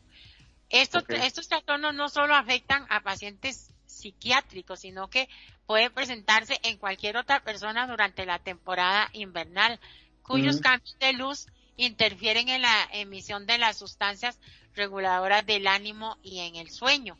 Sin embargo, eh, aseguran que esto no es exclusivo de la temporada navideña, aunque sí se potencia el sentimiento en estas fechas. Ah, vamos a ver, voy a leer un poquito. ¿No aumenta también los suicidios en esta época? Sí, también. Ah, ah claro, aquí, aquí en el, en el estudio que hice, hablo, hablo un poco de eso. Eh, existe la percepción social de, de que la Navidad es, esta, oiga, esto es tan interesante, gente, por favor, es un mes común y corriente, igual a todos, no nos dejemos llevar por estas cosas. Si tú estás pasando en este momento por una depresión, una tristeza, o que, ay, que me siento solo, dice, existen, ok, existe la percepción social de que la Navidad es estar con la presencia de la familia. Hay un presupuesto social que genera presión. En el sentido de que las personas tenemos que ser felices con quienes queremos o, o nos quieren. Sin embargo, hay personas que no pueden disfrutar la Navidad y llegar a sentir ira, frustración, tristeza, una fuerte depresión que en casos extremos puede llevar al suicidio. Oiga, eh, Magnum, lo que vos decías. Pero eso sucede cuando el individuo tiene una depresión previa. Cuídense en sus depresiones, gente. Y la soledad de la Navidad solo es un pretexto señalado por los expertos. O sea, señalan los expertos. O sea, usted va guardando y guardando y guardando una depresión, no arregla sus problemas, no visita al doctor, el psiquiatra, el consejero, el, psicólogo, y esto se le puede hacer más grande, más grande, y ya después le afectan todo eso. Eh, ah, ajá, bueno, continúa. Perdón, no, no, no, no, termina, termina, termina, es que tú sigues, vale. Eh, los psicólogos aclaran que no hay datos fiables de que en Navidad o Año Nuevo el número de personas que se quitan la vida aumenta significativamente, pero sí es recomendado a aquellas personas que no disfrutan estas fechas tratar de estar acompañados, tener una alimentación equilibrada y evitar lo posible el consumo de bebidas alcohólicas. Muchas veces hay presión social para consumir alcohol, pero una vez terminada la euforia, euforia que produce este, suben los niveles de depresión y pueden haber conductas suicidas. Por otra parte, es necesario evitar los intercambios de regalo. ¿Por qué? Porque sencillamente uno de los errores que mayores problemas de carácter psicológico provocan algunas personas, porque generan expectativas y cuando la expectativa no es cubierta, hay frustración eterna. Ahí podemos analizar todo eso, echar la charla con esto y, después cerramos con... Vea qué interesante, Perfi, es tan interesante esto, o sea, son cosas tan pequeñas que, que debemos de tener cuidado eh, porque, porque hay, hay mucha gente que vive sola. Mucha gente vive sola, pero eh, le comienzan a meter, ay, ¿y usted por qué vive ahí solito, solita? Y, y no te da depresión. Y, y, y ¿qué hace para cenar? Y, y, pero, ¿y qué cena? Y, y compra vino o qué toma? Agüita. O sea, y le comienzan a meter la, la, la, la, el asunto de que la Navidad es el montón de comida a las 12 de la noche, que la gente se enferma de, de, del estómago porque tal vez es gente que no está acostumbrada a comer a esas horas, sino a cenar a las 8 de la noche, 6 de la noche, y, y, un montón de carajadas que no vienen al caso, y, y, ya la gente comienza a deprimirse, perdónenme la palabra, por así decir, por tonterías, que se cambian solo por ser diciembre. No sé, eh, los escucho. Bueno, una punta nada más. Es una época en la que sucede mucho el SAT, ¿no? Es lo que viste un poquito de contexto con este trastorno estacional de, tristeza, ¿no? Tiene, tiene un nombre muy interesante. Eh, por ahí es el Winter Blues, ¿no? Pero es el trastorno eh, emocional estacional, ¿no? Un patrón que tiene que ver con los ciclos circadianos, o sea, cerca del día, y el biorritmo. Es decir, en invierno los días son más cortos, entonces tenemos menos exposición al sol. Por tanto, como somos seres que funcionamos en vigilia, cuando tú acortas los periodos de luz, el cuerpo, el metabolismo del cuerpo se va adaptando y entonces hay quien no tiene la adaptación para funcionar con dopamina en un horario más corto, ¿ok? Entonces, ¿qué sucede? Que hay un desbalance biológico ambiental que genera una menor producción de dopamina. Volvemos a tocar la dopamina como este, esta droga mágica autogenerada en nuestro cerebro. Somos adictos a la dopamina. Todo lo que hacemos en nuestras vidas tiene que ver con obtener más dopamina. Entonces, una expectativa en Navidad o de pasártela bien, etcétera, implica el sistema de recompensa en tu cerebro. Es decir, el sistema de recompensa es qué me voy a ganar, qué voy a obtener. Y no es lo que obtengas ni el momento de obtener, sino toda la expectativa previa, todo el previo a eso, lo que va generando pequeñas dosis de dopamina, ¿ok? Pero no la gran carga de dopamina, o sea, es suficiente para mantenerte interesada, interesado en el tema, que es lo que sucede con la pornografía, por ejemplo, y que hace que estés en ansiedad, porque genera estados ansiosos, para obtener ese gran shot de dopamina y también obtener esos pequeños pedacitos de dopamina, lo cual lo puede mantener por mucho tiempo. Entonces, ¿qué sucede? Yo pongo expectativa, me estoy dando mis pequeños shots de dopamina que no son suficientes para levantarme el ánimo, pero sí para mantenerme. Y mantenerme en un estado eh, hormonal, bioquímico y neurobiofísico eh, susceptible de muchísima fragilidad ante los cambios emocionales. Yo voy a recordarles algo, gente. Somos una rueda emocional, todo el tiempo está girando, pasamos de una emoción a otra. Quieras o no controlarla, si la controlas, eso generará neurosis. Si tú dejas estar la tristeza y no la combates y, y la percibes como algo negativo en tu vida, vas a caer en dicotomía y vas a correr a querer estar en felicidad y esa es una de las claves de la neurosis. Así lo, es lo mismo que si quieres estar en felicidad y quieres correr a la tristeza. Cualquier intento de cambiar esta rueda emocional conlleva una cuestión de costo físico. Dime. Perdón, perdón. Bellaquita Virgo ya se nos va. Tiene un ah, compromiso. Bye Virgo, muchas gracias por estar. Gracias por estar, mi bellaquita hermosa. Te quiero mucho. Sí, y retomando. Cuando tú estás en la expectativa de la felicidad, llámese Navidad, cena, pasártela bien, bla, bla, bla, tu sistema de recompensa te da pequeños dulcecitos, pero alguien que tiene SAT le promete que ya viene y entonces como no hay dopamina, ¿qué hay? Tiene que sustituir con algo porque el cerebro consume continuamente estímulos. Y el cerebro, como no es nuestro amigo, es un órgano en el cual eh, solo le interesa estar estimulado, eh, entonces dice, bueno, no hay dopamina, pero tengo muchísimos péptidos opiáceos, que son la hormona o la sustancia que genera la tristeza. Y es más fácil para el cerebro generar péptidos opiáceos, es más barato.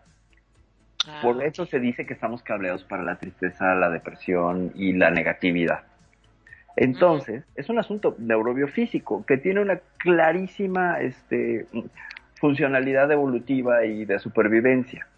Si no estuviéramos cableados para lo negativo, no estaríamos atentos y seguimos conectados a nuestro cerebro eh, reptil y cucaracha a estar atentos ante la amenaza, que quedar fuera del grupo o la tribu, que nos coma el dientes de sable fuera de la tribu si nos expulsan. El que está solo está desprotegido. Entonces, una Navidad que no esté en familia, estás fuera de la tribu. ¿Ok? Y entonces, tu sistema de alerta. de pertenecer, ¿no es cierto? Así es, somos seres gregarios y seres sociales. Necesitamos pertenecer, necesitamos sentirnos mirados, admirados, queridos o al menos escuchados.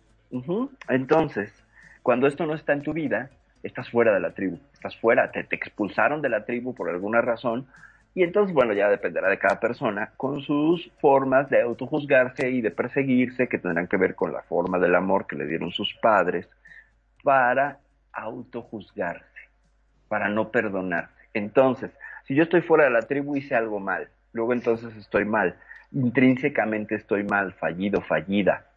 Y esto va alimentando a los péptidos opiáceos, estos pensamientos los alimentan, gente, los alimentan y se densifican, es decir, creamos materia de nuestros pensamientos. Y esto es una rama de la neurociencia comprobada. No estoy hablando de New Age, no estoy hablando de coaching, no estoy hablando de Paulo Coelho, estoy hablando de neurociencia. Y esto sucede.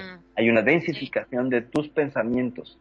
Claro, la fórmula sonaría muy barata si dijeras, bueno, piensa positivo y entonces ya todo está bien. No, porque vas a crear un desbalance de la dopamina y no está bien. entrada. O sea, tienes que funcionar conforme tu amígdala que es una parte muy importante de tu cerebro, dicte. Si la amígdala quiere estar triste, venga, señora amígdala, usted está triste, siéntalo, disfrútelo, que mi cerebro, que mi parte del neurocórtex no va a entrar en conflicto con usted, porque si tú quieres ponerle neuro, eh, el, neocórtex, y empiezas a pensar los, los, las emociones y los sentimientos, las quieres racionalizar, la amígdala le dice, este es mi campo, y le envía, fíjate, ¿a qué, a qué grado ha llegado la neurociencia? Le envía 20 microgramos o nanogramos al neocórtex, tiene dos vías, una vía corta y una vía rápida. La vía rápida generalmente es la que utiliza y le dice estate quieto. Y entonces entra como en cortocircuito esa sección de nuestro cerebro gracias a la amígdala que solo quiere disfrutar la tristeza. Y entonces si tú empiezas, ay no, es que quiero estar feliz, cállate. Entonces tu cerebro empieza en un combate, hay 23 estructuras y se agarran entre ellas.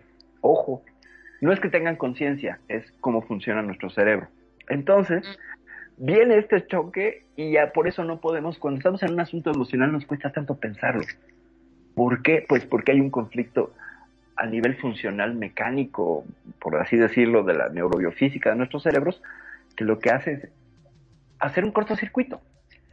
Y esto se comprueba con la gente que, por ejemplo, hace meditación, o hay un, hay un, hay un biólogo, neurocientífico también, y monje budista que se llama Andrew Ricard, que está catalogado como el hombre que puede encontrar las ondas beta más rápido en su cerebro, es decir, las ondas beta es un estado donde la dopamina fluye y no solo la dopamina, la oxitocina, la noradrenalina, bla, bla, bla, y el hombre lo puede invocar de manera casi consciente a través de la meditación. Entonces, ¿qué quiere decir? Que él no lucha con su amígdala, sino que fluye con ella y, y contempla la emoción. Entonces, cuando tú contemplas la emoción y te haces una con esa emoción y la disfrutas, alcanzas niveles beta más fácil que si estuvieras tratando de racionalizar. Chao, chinito, chao, chinito. Sí, no, hasta luego, cuídate mucho. Gracias por estar gracias por los chuchones involuntarios. Bueno, entonces, ya después de esta rápida repasada de cómo es la, biofísica y las formas en las que el cerebro funciona, en Navidad, ¿qué pasa? Que la gran expectativa es celebrar en, en familia, recibir regalos, bla, bla, bla, bla, bla, bla. Alimentación de que de la expectativa que está relacionada directamente con el sistema de recompensa que es uno de los más poderosos, por eso la venganza nos gusta tanto a los seres humanos porque es un sistema de recompensa que te va a dar algo y que te va a mantener ahí, igual la pornografía, etcétera. Hay estudios muy interesantes hechos con ratas adictas a la dopamina que dejan de hacer todo, todas sus actividades con tal de obtener el, el, shot de dopamina. Haz de cuenta, le pusieron un, un, bebedero donde cada vez que bebía esa rata le daban dopamina y dejó de cuidar a sus crías, de cuidar su nido, de hacer muchas cosas. ¿Por qué? Porque estaba adicta a la dopamina. Y así somos los seres humanos. Tú míralo, hay muchísimas historias de gente que, se, por ejemplo, se clava en las redes sociales y descuida su entorno. ¿Ok? Entonces, eh, eh, eso sucede. Y se los cuento yo que soy una sobreviviente de ese asunto. ¿eh? Yo dejé de descuidar mi entorno, me viene un caos impresionante por estar clavada en las redes sociales. Y es una cosa bárbara de enfrentar y complicada de manejar. Pero, ¿en qué, ¿en qué sentido te afecta? O sea, meterse pues, en eso y descuidar recibir el sol, eh, eh salir a darte una vuelta, sentir claro, el calor claro, de la claro, calle. Dejas de, moverte, dejas de moverte, dejas de hacer ejercicio, dejas de asearte, dejas, ¿sabes? ¿Por qué? Porque estás en este continuo maratón de Netflix, este continuo maratón de estímulos en el sistema de recompensa buscando la dopamina, ya sea en redes sociales, en la pornografía, bla, bla, bla. ¿Qué son las redes sociales? Un que me gané. Estás pasándole a ver qué te ganaste o qué te interesa, si te dieron el like por tu foto o si estuviste o viste un video que te puede interesar y estás pasando horas y horas, horas en TikTok, whatever, whatever. Es el, el que me gané, qué me gané, qué obtuve, qué obtuve, qué obtuve. Y esta pregunta se vuelve básica, por eso nos controlan y nos mantienen la mayor parte del tiempo pegados haciendo scroll, scroll, scroll, ¿no? En, en las redes sociales. Y es lo mismo, es una narrativa sin fin no termina como una película. Una película empieza y tiene un final y ya, ¿no? Aunque la repitas, pero tiene una forma de un principio y un fin. La pornografía no, las redes sociales tampoco, y las expectativas se vuelven este ciclo sin fin de estar esperando que llegue algo. A ver si mágicamente sucede igual el retorno con una pareja cuando has terminado, etcétera. Entonces, en Navidad, ¿qué es esto? Tener la esperanza de que las cosas van a mejorar porque es la Navidad. Ah, precisamente por eso, perdón, Precisamente por eso dice que los intercambios de regalo y el alcohol no es como recomendado para una persona que se siente mal en Navidad. Perfecto. Oiga, un, un, un, paréntesis acá para leer de Cheyane. Dice que la Navidad y para qué. Es la época favorita de la mayoría de las personas y también de los comerciantes. Nadie tiene diversos significados. Navidad tiene diversos significados. significados. Para quien la vive, eh, algunos se conectan a nivel espiritual y otros simplemente tienen ansias de que llegue porque venden más que en ninguna época del año. Descubre todo lo relacionado a este gran negocio, ok, a, este gran negocio aquí.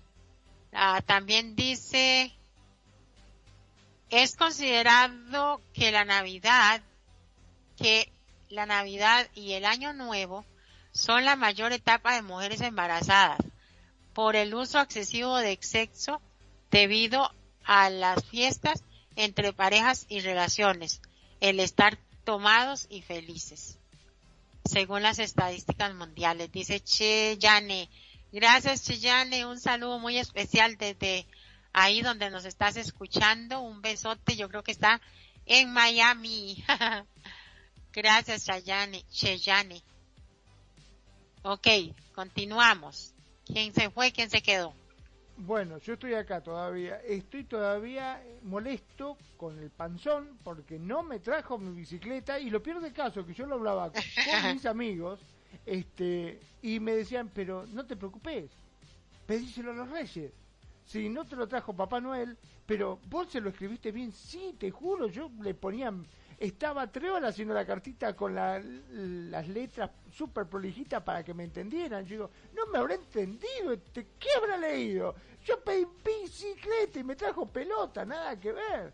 Me dice, bueno, pedíselo a los reyes. Y los reyes condenados tampoco me la traían. Me, o sea que estoy enojado con los dos, tanto con los reyes como con el gordo que no me trae ninguno. Yo me estaba poniendo, haciendo las cosas bien, este, le escribía la letra, es más, para los reyes, mi papá me hacía buscar pastitos, yo buscaba pastitos, le ponía agua, le ponía, le sacaba galletita a mi mamá y se lo ponía en un plato con un vaso de leche para que comieran, tomaran. Los guachos venían, se comían, se tomaban, se me cagaban en el jardín, se iban y no me traía la bicicleta que yo quería. Es que eso te pasó porque no escuchaste, no habías escuchado este programa que, dice que los intercambios de regalitos y eso de pedir regalitos no lo hagan porque crean falsas expectativas y, y, frustraciones internas a la persona. Ya no le haga caso ni a Colacho ni a los Reyes Magos que no te van a traer nada. Voy a hacer una colecta aquí de, de, aquí en Costa Rica y te mando una bicicletita, vas a ver. Sí, no, no, por eso ya ahora Papá Noel no tomo más Coca-Cola, tomo Pepsi. sí, pues así está la cosa, gente, no. ¿Quién es Colacho? Eh, cuéntame, ¿quién es Colacho? ¿Santa Claus? Colacho de Santa Claus, sí. Aquí le decimos, sí, baby, aquí le decimos Colacho. el Mariel, eh, ya no me oye. ¿Sí? Ok. Hola, hola. Claro que te estoy. Me parece que otra vez está teniendo problema. Este, ah, que no nos está escuchando. No, ya. Eh, ya estoy, ya les. ¿Ya me oyen? Sí. ¿Ya? Sí, perfecto. Ok. Colacho. Preguntaba yo quién es. Ajá. A, a, al panzón ese colacho feo es este el Papá Noel, el, el colacho. Le, le, decimos colacho al panzonzón ese. Bueno, pero al final ¿Qué tiene que ver con, el niño Jesús? ¿Es el abuelo? Como dijo el nenito no. Este. No, no es nada, no tiene nada que ver, no tiene nada que ver. Nos dice por acá nuestro querido Charlie, eh, Reyes, Reyes y Santa Claus, Sancho Claus dice, son los que más frustran a los niños, ¿no? Pues sí, finalmente sí, los frustran. Pero también ahí hay un manipuleo ahí medio maquiavélico por parte de los papás, porque pues hay que tener las expectativas claras y eh, y se puede ir, eso es un problema, tú puedes ir vendiéndole al niño que pida algo cuando no te alcanza el presupuesto, que es lo que tratan de hacer todos los papás conscientes, pero pues finalmente hay cosas muy atractivas y los niños piensan en grande y eso es genial, pero aquí no, aquí nos damos cuenta que, que este, este pensar en grande obra obra en contra y es parte de lecciones de vida. Obviamente, sí, yo me acuerdo cuando era chico, yo le pedía y mi papá me decía, no, pero le estás pidiendo mucho. Pero ¿cuál es el problema? Digo, si no lo tenés que comprar vos, lo tiene que comprar Papá Noel. Imagínate. Y mi papá dice, sí, pero pobre Papá Noel, imagínate que le tiene que dar regalo a todos. Y bueno, si le va a dar regalo a todos, que a mí me traiga lo que pido. Qué joder. Qué hijo de mi alma, y no se lo trajo el cabrón. Y no me trajo el cabrón la bicicleta y me la está debiendo y los reyes de mierda tampoco me lo trajeron. Estoy recaliente con eso. Yo lo estaba esperando, le digo, me llegaron, me cagaron todo el jardín, me comieron la galletita, me tomaron el agua, el pasto, todo se comieron y no me dejaron la bicicleta. Uno me trajo unos soldaditos, qué sé yo, que me había traído en ese momento. Re enojado estaba yo. No, no, no, si lo veía lo agarraba con la hondera, mira, lo bajaba el gordo panzón ese. Pues a mí los cabrones eso no me traían nada, nunca, nada. Ni, pues... ni Barbies, ni repollas, ni, ni cupras, nada me traían. Aparte, vos fíjate que cuando vos miras las películas, viste que te pasa de Disney, que aparecen y resulta que hace como que es mágico y aparecen las cosas en forma mágica este, a uno le dio una casa, bueno, un montón de cosas, ¿no? Este, eh, nada, me estaba acordando de uno, bueno, no voy a contar eso porque es muy fuerte. sigamos, sigamos, sigamos. No, no, no, no, contalo, suelta la sopa.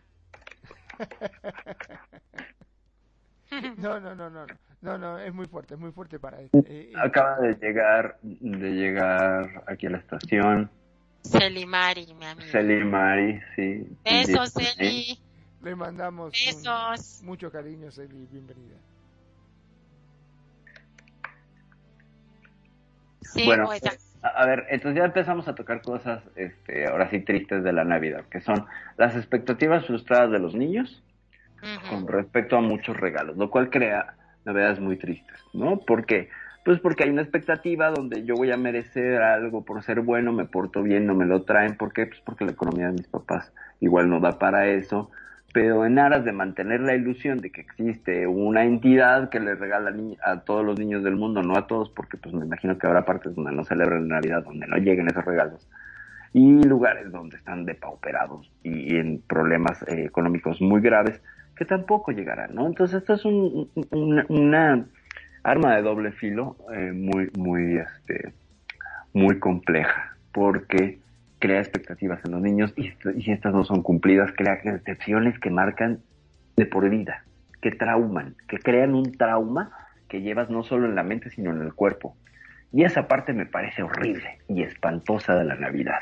Lamento sonar muy grinch, pero poner tanta expectativa cuando a veces no puedes cumplirla es tristísimo y aparte yo me imagino los chicos pobrecitos que están en la calle abriendo las puertas de los taxis, que no tienen para comer y muestran en las películas, viste, en, a veces en, los centros comerciales que ponen esas pantallas gigantes donde están las mesas con las velas, el pavo y toda la comida rica y dice, ay, delicioso para Navidad y los pobres chicos no tienen ni siquiera para comer.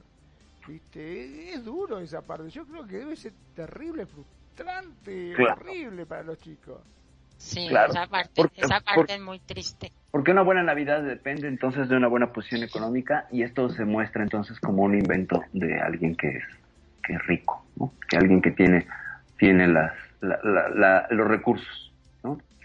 Nos dice por acá, este, nos dice, um, ah no, está, está comentando, ok, bueno, eh, esa me parece una parte terrible. La siguiente son las ausencias, ¿no? La gente que no está, los seres queridos, amigos, familiares, etcétera, que ya no están y a quien se le pone el plato, lo cual me parece a mí un acto medio fúnebre ahí. No, eso sí, eso, ah, yo no lo haría ni loco, eso sí que no lo hago. Sí, eso es, una, eso, eso es no soltar, no soltar. Porque vienes, al menos yo lo veo así, vienes al menos aquí en México de la celebración de Día de Muertos, donde invitaste a la persona ausente en tu altar a que coma y ahora en Navidad le pones su plato. Pues entonces guarda un pedazo de la, de la ofrenda y se la pones en Navidad y ya, ¿no? Es de nuevo una necesidad de un rito que me parece como el rito judeocristiano tan extendido del velorio, de la muerte, que hay que llorar para que sea real. Y aquí se vuelve este elemento de hay que recordar y entristecernos por el que ya no está, como como una suerte de mandamiento, un deber ser, un deber hacer, Y entonces aquí nos damos cuenta cómo hay un manipule emocional, ya hablamos de cómo este asunto de entrar en contradicción emocional no es sano. Bueno, pues aquí te ponemos un ejemplo en la mesa, pon el plato para la gente que ya no está y entristecete por aquel que ya no está. Cuando estás celebrando, entonces digo, celebro, ahí sí, la rueda rusa emocional, la montaña rusa emocional que se convierte en la Navidad. Pasas a la felicidad, a la tristeza y nos falta la parte del enojo, porque en Navidad vaya que se dan problemas y dramas entre las familias, ¿sí o no? Ah, sí se dan problemas, claro. Eh, yo, yo me sé una historia este, sobre eso, un poco, un poco divertida, si quieren se las comparto. Eh, tienen una. Pues bueno, básicamente eh, cuando a ver, nos dice algo Sally Marie, vamos a leer. Este. La gente muerta por el COVID. Ok. Eh, eso no se ve bien. A mí me dio hambre hablar de pavo de Navidad. Claro, sí, eso dice Tony. Pues mi papá se enfermó el año pasado en Navidad, así que justo para mí no es Navidad. Pues fíjate, aquí hay un ejemplo, ¿no? De, de, con Celie Marie, como se vuelve una, una suerte de mm, plataforma, bueno, lente de aumento emocional, vamos a ponerlo así. Cuando sucede algo triste en, en, en, Navidad, es que se te murió alguien en mayo, bueno, es mayo, no tiene esta capa extra, no tiene este plus, no tiene estas, eh, tu combo más grande por 6 dólares más o 6 pesos más. En Navidad sí lo tiene. Cuando alguien se te muere en diciembre, o pasa algo en diciembre, insisto, etcétera, aumenta por ser diciembre. Ya vimos que alguno de los, de los factores puede ser este estado, esta, esta eh, alteración emocional por falta de exposición al sol. Insisto, este, somos como, como girasoles en ese sentido. Nos falta sol, luego entonces nos faltan elementos en el, el, para poder generar más dopamina en el cerebro y pues hay quien, no todos, eh, se vuelve más susceptible y hay estados se mantiene o, en, estados emocionales bajos durante más tiempo. O sea, como que no tiene las herramientas para salir. Si se fijan, cuando se trata de controlar la depresión, lo que se dan son ansiolíticos, por ejemplo, que hacen disolver, lítico viene del lisis, hacer disolver, una un estado emocional, ¿no? Entonces, en este sentido, la ansiedad o la tristeza la buscamos disolver para que el cerebro ya no la perciba, pero sigue allí. ¿Me explico? ¿Por qué sigue ahí? Porque hay una deficiencia de elementos en el cerebro para poder sentir. La química del cerebro está alterada, la volvemos a alterar. Esa es la, resolución, ¿no? La volvemos a alterar. En lugar de enseñarnos, aquí puedo sonar parcialmente ignorante, porque no todas las depresiones eh, tienen un origen emocional. Hay unas que son de origen biológico y esas tendríamos que tratarlas de una manera diferente. Pero generalmente cuando son de origen emocional y tienen ciertamente una cura terapéutica, eh, a veces no es recomendable nada más sino a correr al chocho, ¿no? A correr al chocho o su equivalente vernáculo de banqueta que sería embriagarnos, escaparnos y evadirnos de esta situación. yo, yo es como, lo veo. es, Es que esa es la parte que yo no, o sea, no entiendo por qué eh, si se muere en marzo duele menos que si se duele en diciembre. Igual se murió y igual es como un mes cualquiera. O sea, a mí, viera que, que a mi ex esposo, RL, a él se le murió su padre y era tan pegado de su padre. Hace poco, ya yo no estaba con él, pero me, me llama. Igual me llamaron y me contaron porque el señor era tan linda gente. Y fíjate que este señor se murió justamente el 24 de diciembre y la felicidad de él era que hacía unos fiestones en la casa y ponía un radio y que contaba eh, los minutos hacia atrás y para recibir la Navidad y el Año Nuevo y ah no hubiera dice ah, ah. Tony mi padre está fallecido. ¿qué? falleciendo. Ay Dios mío está falleciendo ahora. Le dieron dos semanas los médicos pero es de cáncer de pulmón. Ay, pobrecito, lo siento mucho. Aunque sigo queriendo celebrar la Navidad a mi manera. Que es, que es comer más. ¿Se acuerda, Tony? ¿Se acuerda lo de la depresión? El programa de la depresión, creo que el miércoles pasado. Échele una repasadita y acuérdese lo que decía de que hay que tener cuidado con la dieta y la, alimentación y por lo menos salir a, a, mover esas nalgotas, Tony. Yo sé que, que tal vez su, su, su ánimo está triste con, muy, con demasiada razón, pero salga y, cuide la dieta, no coma cosas tan engordantes, harinas y azúcares, y, y salga y mueva las nalgas ahí como a las 8 de la mañana a ver si le pega un poquillo de sol. Uno dice, pero en Navidad hay que comer más. No, esos, esos que son estereotipos de la gente. Yo como exactamente lo mismo. Pues sí, pero es que también hay, un, hay un menú más eh, amplio, ¿no? También lo mismo. Sí, más sí, en la carne significa más posibilidades. Sí. ¿no? Eso dice que dice Tony que come sano y que se pasa horas caminando. Pues bueno. Cocinando, caminando. Ese cabrón de Tony, ese cabrón de Tony no mueve pero ni la nalga de derecha. dice la nariz, oye Tony las tiene blancas, dice. Tony, Tony, ¿tú tienes las nalgas blancas? Pues ponte una pantaloneta corta. Dice que caminando, ¿no? Que cocinando. Bueno, se camina mucho a la cocina. Por ahí hay, este, leí los metros que caminan los cocineros eh, al día y un chef eh, profesional pues sí se avienta cerca de cuatro kilómetros y medio en una cocina. Aproximadamente de 10 por 10 se mueven mucho, sí se mueven mucho y es un desgaste también físico, además están casi todo el tiempo de pie lo cual requiere pues ciertas condiciones de condición física y de, y de aguante. Sí, se camina pues mucho en la cocina, mucho. Pues Aunque sean pequeñas eh, distancias, pero son muchas. Pues Tony, trate de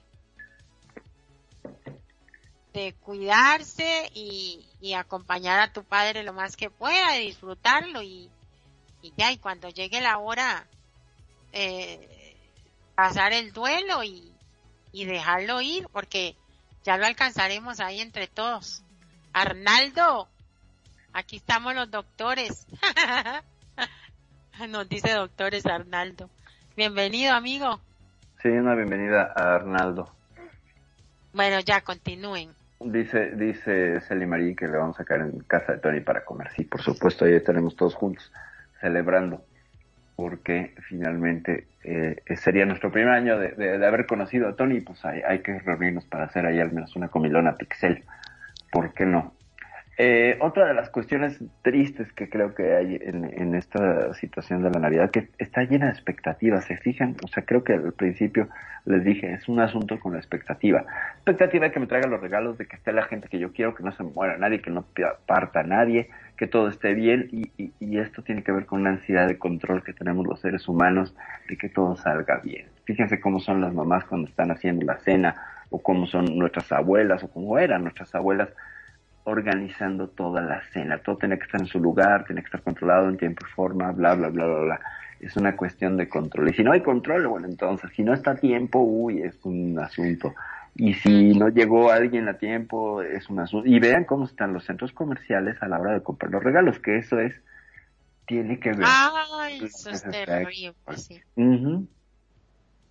Eso es Dice Arnaldo, justamente, Arnaldo dice que la Navidad triste más y un familiar que ya no está. Ciertamente, Arnaldo, ya tocamos el punto, pero nada más para eh, apoyar un poco tu comentario. Sí, mencionamos que, que, esta cuestión del plato vacío para quien ya no está, o de recordar eh, a quien se ha ido en estas temporadas o se fue antes, eh, las primeras Navidades cuando alguien se fue, etcétera, tienen esta lente de aumento emocional que no pasa en otras épocas del año, ¿no? Solo sucede en, en diciembre. Entonces es una, es una época muy emocional o que genera muchas respuestas emocionales ciertamente aumentadas. No voy a decir exageradas porque sería hacer un juicio sobre cada quien, aumentadas ya. Y así me libro de que digan, ah, perfil, me estás juzgando. No, por supuesto que no. Es solamente una lente de aumento que tenemos y cada quien tiene la lente de aumento diferente. Hay quien la tiene muy poderosa y hay quien en realidad ni vidrio tiene, ¿no? Eh, si una novia te engaña en Navidad también te pones triste. Sí, por supuesto, es rompimiento emocional. Dice Marí, ups, mi papi se fue en Navidad, me duele porque eligió la Navidad. Bueno, Celimari, pues si fuera una cuestión de elegir, supongo que Ajá. su padre murió de una, de una enfermedad o de causas naturales, entonces no tuvo mucha libertad de elección. Ahora, espero que no, y toco madera, si fue un suicidio, pues sí, hay una cuestión donde eliges la fecha para irte, ¿no? Espero yo que no Sí, sea eh, él- el caso, ¿no? Me, me pongo a preguntar, me atrevo a preguntarte, Celi, por la confianza que ya te tengo. ¿Él, él se quitó la vida o murió? Tu padre. Se quitó la vida. Ok, dice, me cagó la Navidad, me duele, sí, claro. Pero, pero, él, él, él murió por causas naturales. O enfermedad o accidente, o... Ah, ok, por el COVID, ok, ok. Ah, él no decidió irse, mami. Él no decidió irse. Se, se lo llevó esa cochina pandemia. Pero, pero, si uno decidiera morirse, ¿qué día escogería yo? Vamos a ver. Enero, tal vez en enero. Tal vez me moriría en enero para... No, es que en, en- en enero nadie me haría el evento que yo quiero aquí en Second Life. Ah, lo que quieres es una fiesta, tú lo que quieres es una... Ah, ah, ah, en junio, en junio, cuando cumplo años. En junio. Es capaz, es capaz que me muero en junio del 2022 Ajá, Entonces, ver, y ustedes haciéndome el, el, el evento.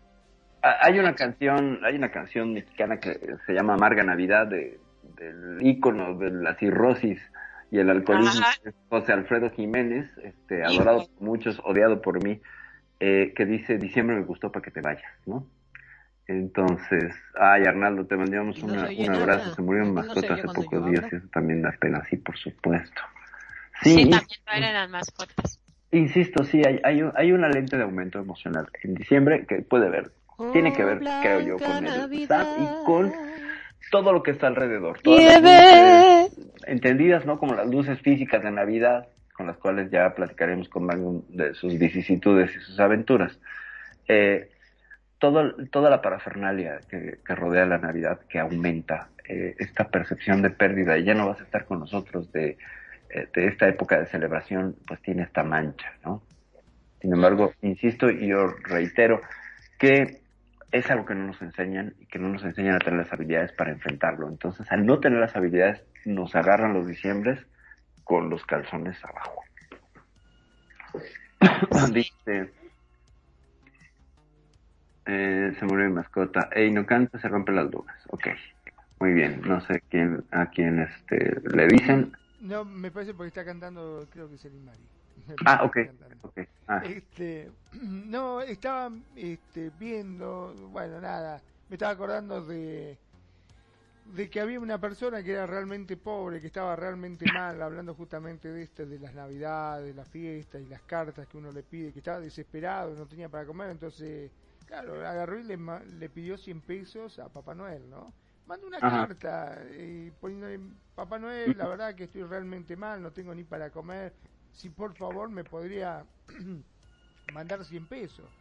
Entonces, claro, cuando llega el correo, los del correo empiezan a abrir, eh, a, a despachar las cartas y mira, dice, dirigida a Santa Clara, dice, "Uy, ¿y esto qué es? Una carta dirigida a... Y debe ser algún chico que la mandó. A ver, abrila, abrila, dice, a ver qué es lo que pide. Claro, y leen la carta, realmente le partió el alma, Uf. dice, uy, pobre tipo, dice, mirá vos, dice, no tiene para comer y le pide, qué, qué estado desesperante. Che, dice, muchacho, dice, hacemos una colecta y le mandamos plata.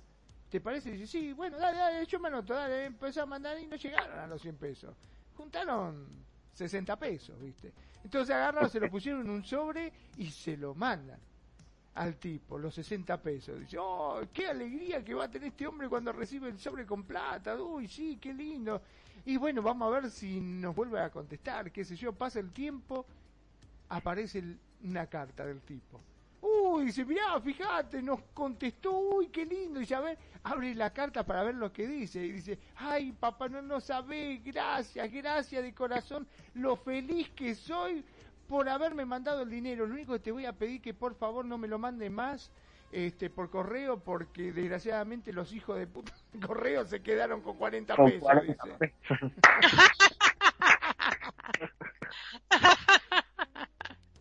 Ay, Y crea fama y échate a dormir. Eh, le mandamos un saludo a Anael, a mi hermanita Anael preciosa, le mandamos muchos besos. Y ahora que nos está escuchando, te mandamos un abrazo fuerte, Anaelita. Gracias por estarnos escuchando. Nos comenta por acá Arnaldo una pregunta por la gente cree cábalas en Navidad Año Nuevo con la ropa y sus colores. Eh, no me queda claro cuál es la pregunta, mi queridísimo Arnaldo, pero ah, también... porque viste que hay muchos que se ponen una prenda roja, dice las mujeres se ponen, no sé si un calzón rojo, o tiene que tener algo rojo íntimo, me parece, para Navidad. Exactamente. Eh, sí, eh, pero eso es para Año Nuevo, ¿eh? Ah, para Año Nuevo. ¿Es para Año Nuevo? Ah, sí. Para Año Nuevo, sí. para, el, para el amor, si te pones los calzones amarillos es para el dinero. Es eso. Ese, es el, ese es el tema. También por acá nos pregunta Charlie, la pregunta va para Mariel. Dice, mm, ¿qué no es lo mismo quitarse la vida y morirse? O sea, que te puedes quitar la vida después de morirte, ¿o cómo? pregunta, Ok, ahí le va mi querido Charlie, que Charlie, usted, Charlie, usted, ¿dónde te han metido? ¿Dónde te has escondido que no te he vuelto a ver, cabroncito? Mira, Charlie, quitarse la vida es diferente a morirse.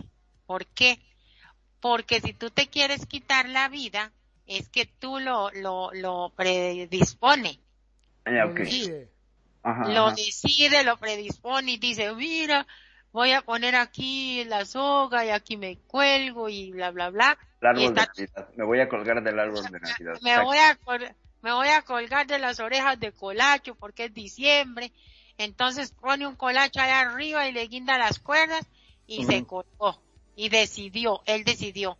Pero morirse, morirse por muerte natural o así, tú no, tú no lo decides. ¿Por qué? Porque ya es natural, o sea, te enfermas al, el día que sea, este, y de repente te vas el día que caiga la muerte ya el día que te, que te toca partir, o sea, que la enfermedad o la situación, o vos vas pasando por media calle y el autobús se le fueron los frenos y te levantó, tú no decidiste en ese momento. Tú ibas por ahí al trabajo o, a ver a la novia o lo que sea y te mataron. Entonces es, es diferente eh, quitarse la vida a morir. Eh, la diferencia entre el suicidio y la muerte natural y por otras cosas, ¿no? Nada más es una mera precisión. Eh, dice que muchas gracias por la explicación. Y nos dice por acá Arnaldo que en otros países se ponen rosa la ropa interior y bueno, pues dependerá, dependerá del país. Sí, claro. Eh, cada quien le da, cada quien le da, dice tónica y dramática está hoy María. andas, andas hoy este... sí, sí, cada uno le da el sentido. Me estaba acordando del nenito este que le pregunta a la madre, le dice, mamá, mamá, Dice, ¿qué es lo que se festeja ahora en Navidad? El nacimiento del niño Jesús, hijo, le dice la madre. Pero no nació el año pasado. Exacto, sí, se repite, Exacto. Lo que yo decía, lo que yo les decía, que todas las Navidades nace, nace y nace. Por eso, por eso una efeméride y bueno, se entiende que se celebra que nació un año y que sería el año cero, y que celebramos ese momento, no que cada año vuelva a nacer, aunque por una cuestión del solsticio y del equinoccio, discúlpenme, equinoccio y solsticio no lo tengo claro, corríjanme por favor, tiene que ver con esta cuestión solar también y con las cosechas, que es una muerte y renacimiento del, del sol en cuestiones astronómicas y meteorológicas. Entonces, pues por ahí va, por ahí va el asunto. Este, saludamos a Melas 5, que aquí está llegando. Hola, saluditos amiga, bienvenida. bienvenida. Eh, ya para cerrar, porque estamos en la recta final del programa, pues este, no sé María, si quieres que hagamos unas precisiones finales al respecto. Échale, échale, échale. Vamos a ver, vamos a ver qué tengo acá. Déjeme ver qué tengo acá. Eh, tengo acá a ver, ¿dónde estoy? ¿Dónde estoy, Mariel? Apúrate que te va a echar Magnum del programa. ok. Eh, los expertos por último el experto por último recomendó a quienes sí su disfrutan de estas festividades que no fuercen a aquellos que no se sienten felices en Navidad. Muy importante. si, si, si, digamos, si la familia hace una fiesta y y el, el uno de los, sus padres vive solo o sola. De, no le, no le obliguen, no lo, le dicen, papi, venga a la cena Navidad, y él le dice, bueno, voy a ver si voy, voy a considerarlo. Pero resulta que el padre dice al final, ay no, ahí está la vieja y, me estoy sintiendo mal y no, no, mejor no voy a ir. Entonces que por favor los hijos no insistan, padre, venga para acá, que mira, no lo forcen. Aquellos que no se sienten felices en Navidad. Porque una persona que no de por sí lo, se lo toma trabajo tomar la decisión de ir a la festividad, puede arrepentirse y esa actitud puede tener efectos contraproducentes, concluyendo. Ok. O sea, va a tener efectos negativos si lo obligan porque no quiere. Eh, para él no es un disfrute como lo es para la familia, por ejemplo. Este, entonces, entonces eso es mejor, este, manejarlo también con sabiduría. No sé, tal vez si la familia eh, le tiene, qué sé yo, una cena y tiene ahí comida rica y todo, que le compartan, que lo lleven, le, lleven y lo compartan y decirle, bueno, padre, no quieres ir, eh, eh, pues no vaya, o hermana, o hermano, o whatever, quien sea. y, pero también tenerle como ese cuidadito de, de estarlo visitando, porque como decía Magnum, eh, en gente depresiva acelera mucho las, los suicidios. Entonces, Ajá. Entonces, no sé, ya un mensajito ahí, el último para, para despedir el programa, que ha estado muy bonito, por cierto. Y cuando tenía que ser triste, pero bueno. es, que, es, que, es, que eso, es que eso es lo bonito, o sea, lo bonito es decir las cosas tristes que tiene la Navidad, por ejemplo, pero no necesariamente tiene que deprimirnos, ni entrar en ese, ah, hoy es Navidad, es que es diciembre, y es que voy a llorar, y no, no necesariamente. Ajá, sí, sí, eh, te entiendo perfectamente por dónde, por dónde va el comentario. Pues bueno, mira, yo cierro con, con el siguiente comentario.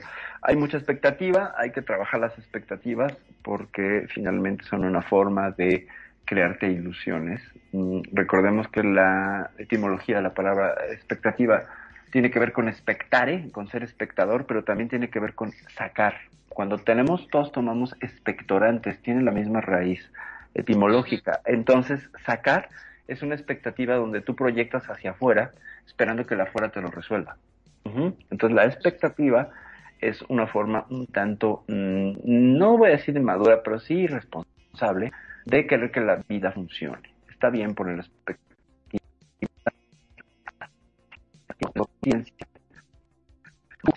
de que no siempre estos deseos proyectados, porque es pensamiento mágico, van a suceder. No por el hecho de desearlo muy fuerte y apretar los riñones y cerrar los ojos y decir quiero que eso va a suceder.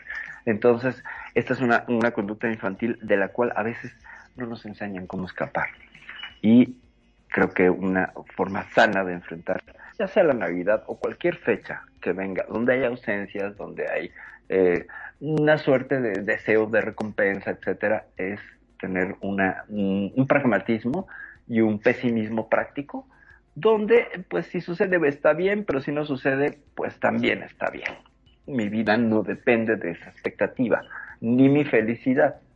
Exacto. Eso sería lo que yo lo que yo compartiría y con eso cerraría. Muchas gracias, Mariel, por la invitación. Me da, como siempre, un gran gusto participar aquí en tu programa y ha sido excelente tu aportación y todo, Magno. Muchísimas gracias también por la dirección, por la conducción, por pelearte con tus lucecitas de Navidad eh, antes del programa. Muchas, muchas gracias. Gracias a todos los que están aquí, a Tony, a Celimarí, a Arnaldo, a todos los que nos están escuchando en las redes sociales. Bueno, por ahí Charlie, Anael y no sé quién más, Chayane, creo, ¿no? Muchas, muchas gracias. Gracias a ti por, por el aporte y por el apoyo y ya nos hacía falta y no se desaparezca. Y vamos con Magnum. Claro que sí, como siempre le digo, gracias, gracias a todos por elegirnos y no se olviden, ¿eh? ¿Sabe por qué se llama Papá Noel? Venga. Porque el que paga los regalos es Papá Noel. Esa estuvo buenísima. Es buenísimo, qué, qué joya. Buenísimo. Qué joya, papá. Eso no, es una joya, eso tiene que quedar ahí anotado sí, para, sí, es una para- joya. para el R- para el RL, para decirle a los a las futuras generaciones, mira mi amor, ¿sabes por qué se llama Papá Noel el panzón ese, colacho? Porque el que paga los regalos es Papá Noel. Exacto, qué bárbaro, qué joya. Qué joya. Muchas gracias, Magnum, por ese. Por Por ese favor, cierre.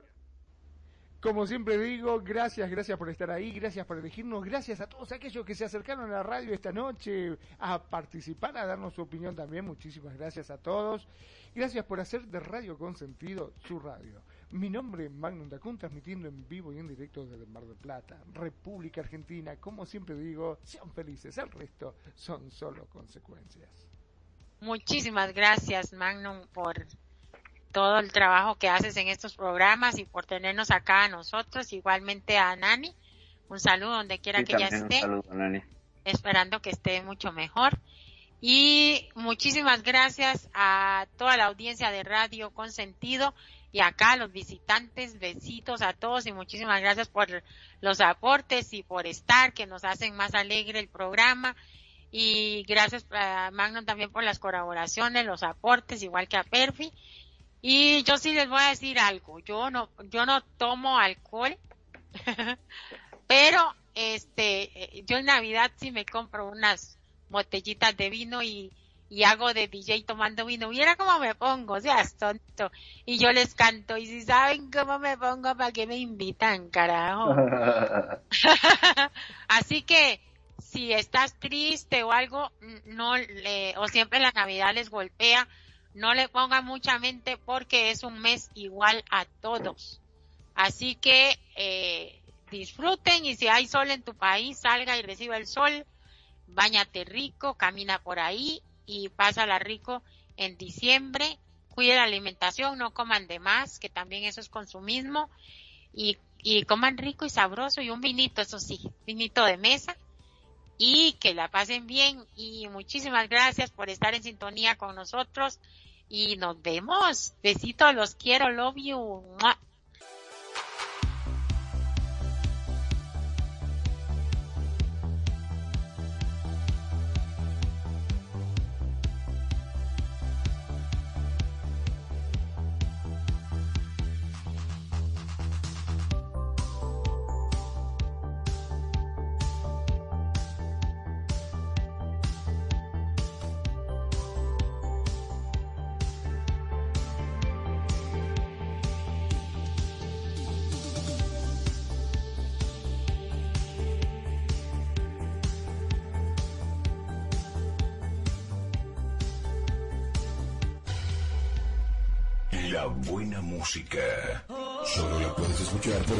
Radio Consentido, consintiendo tus oídos.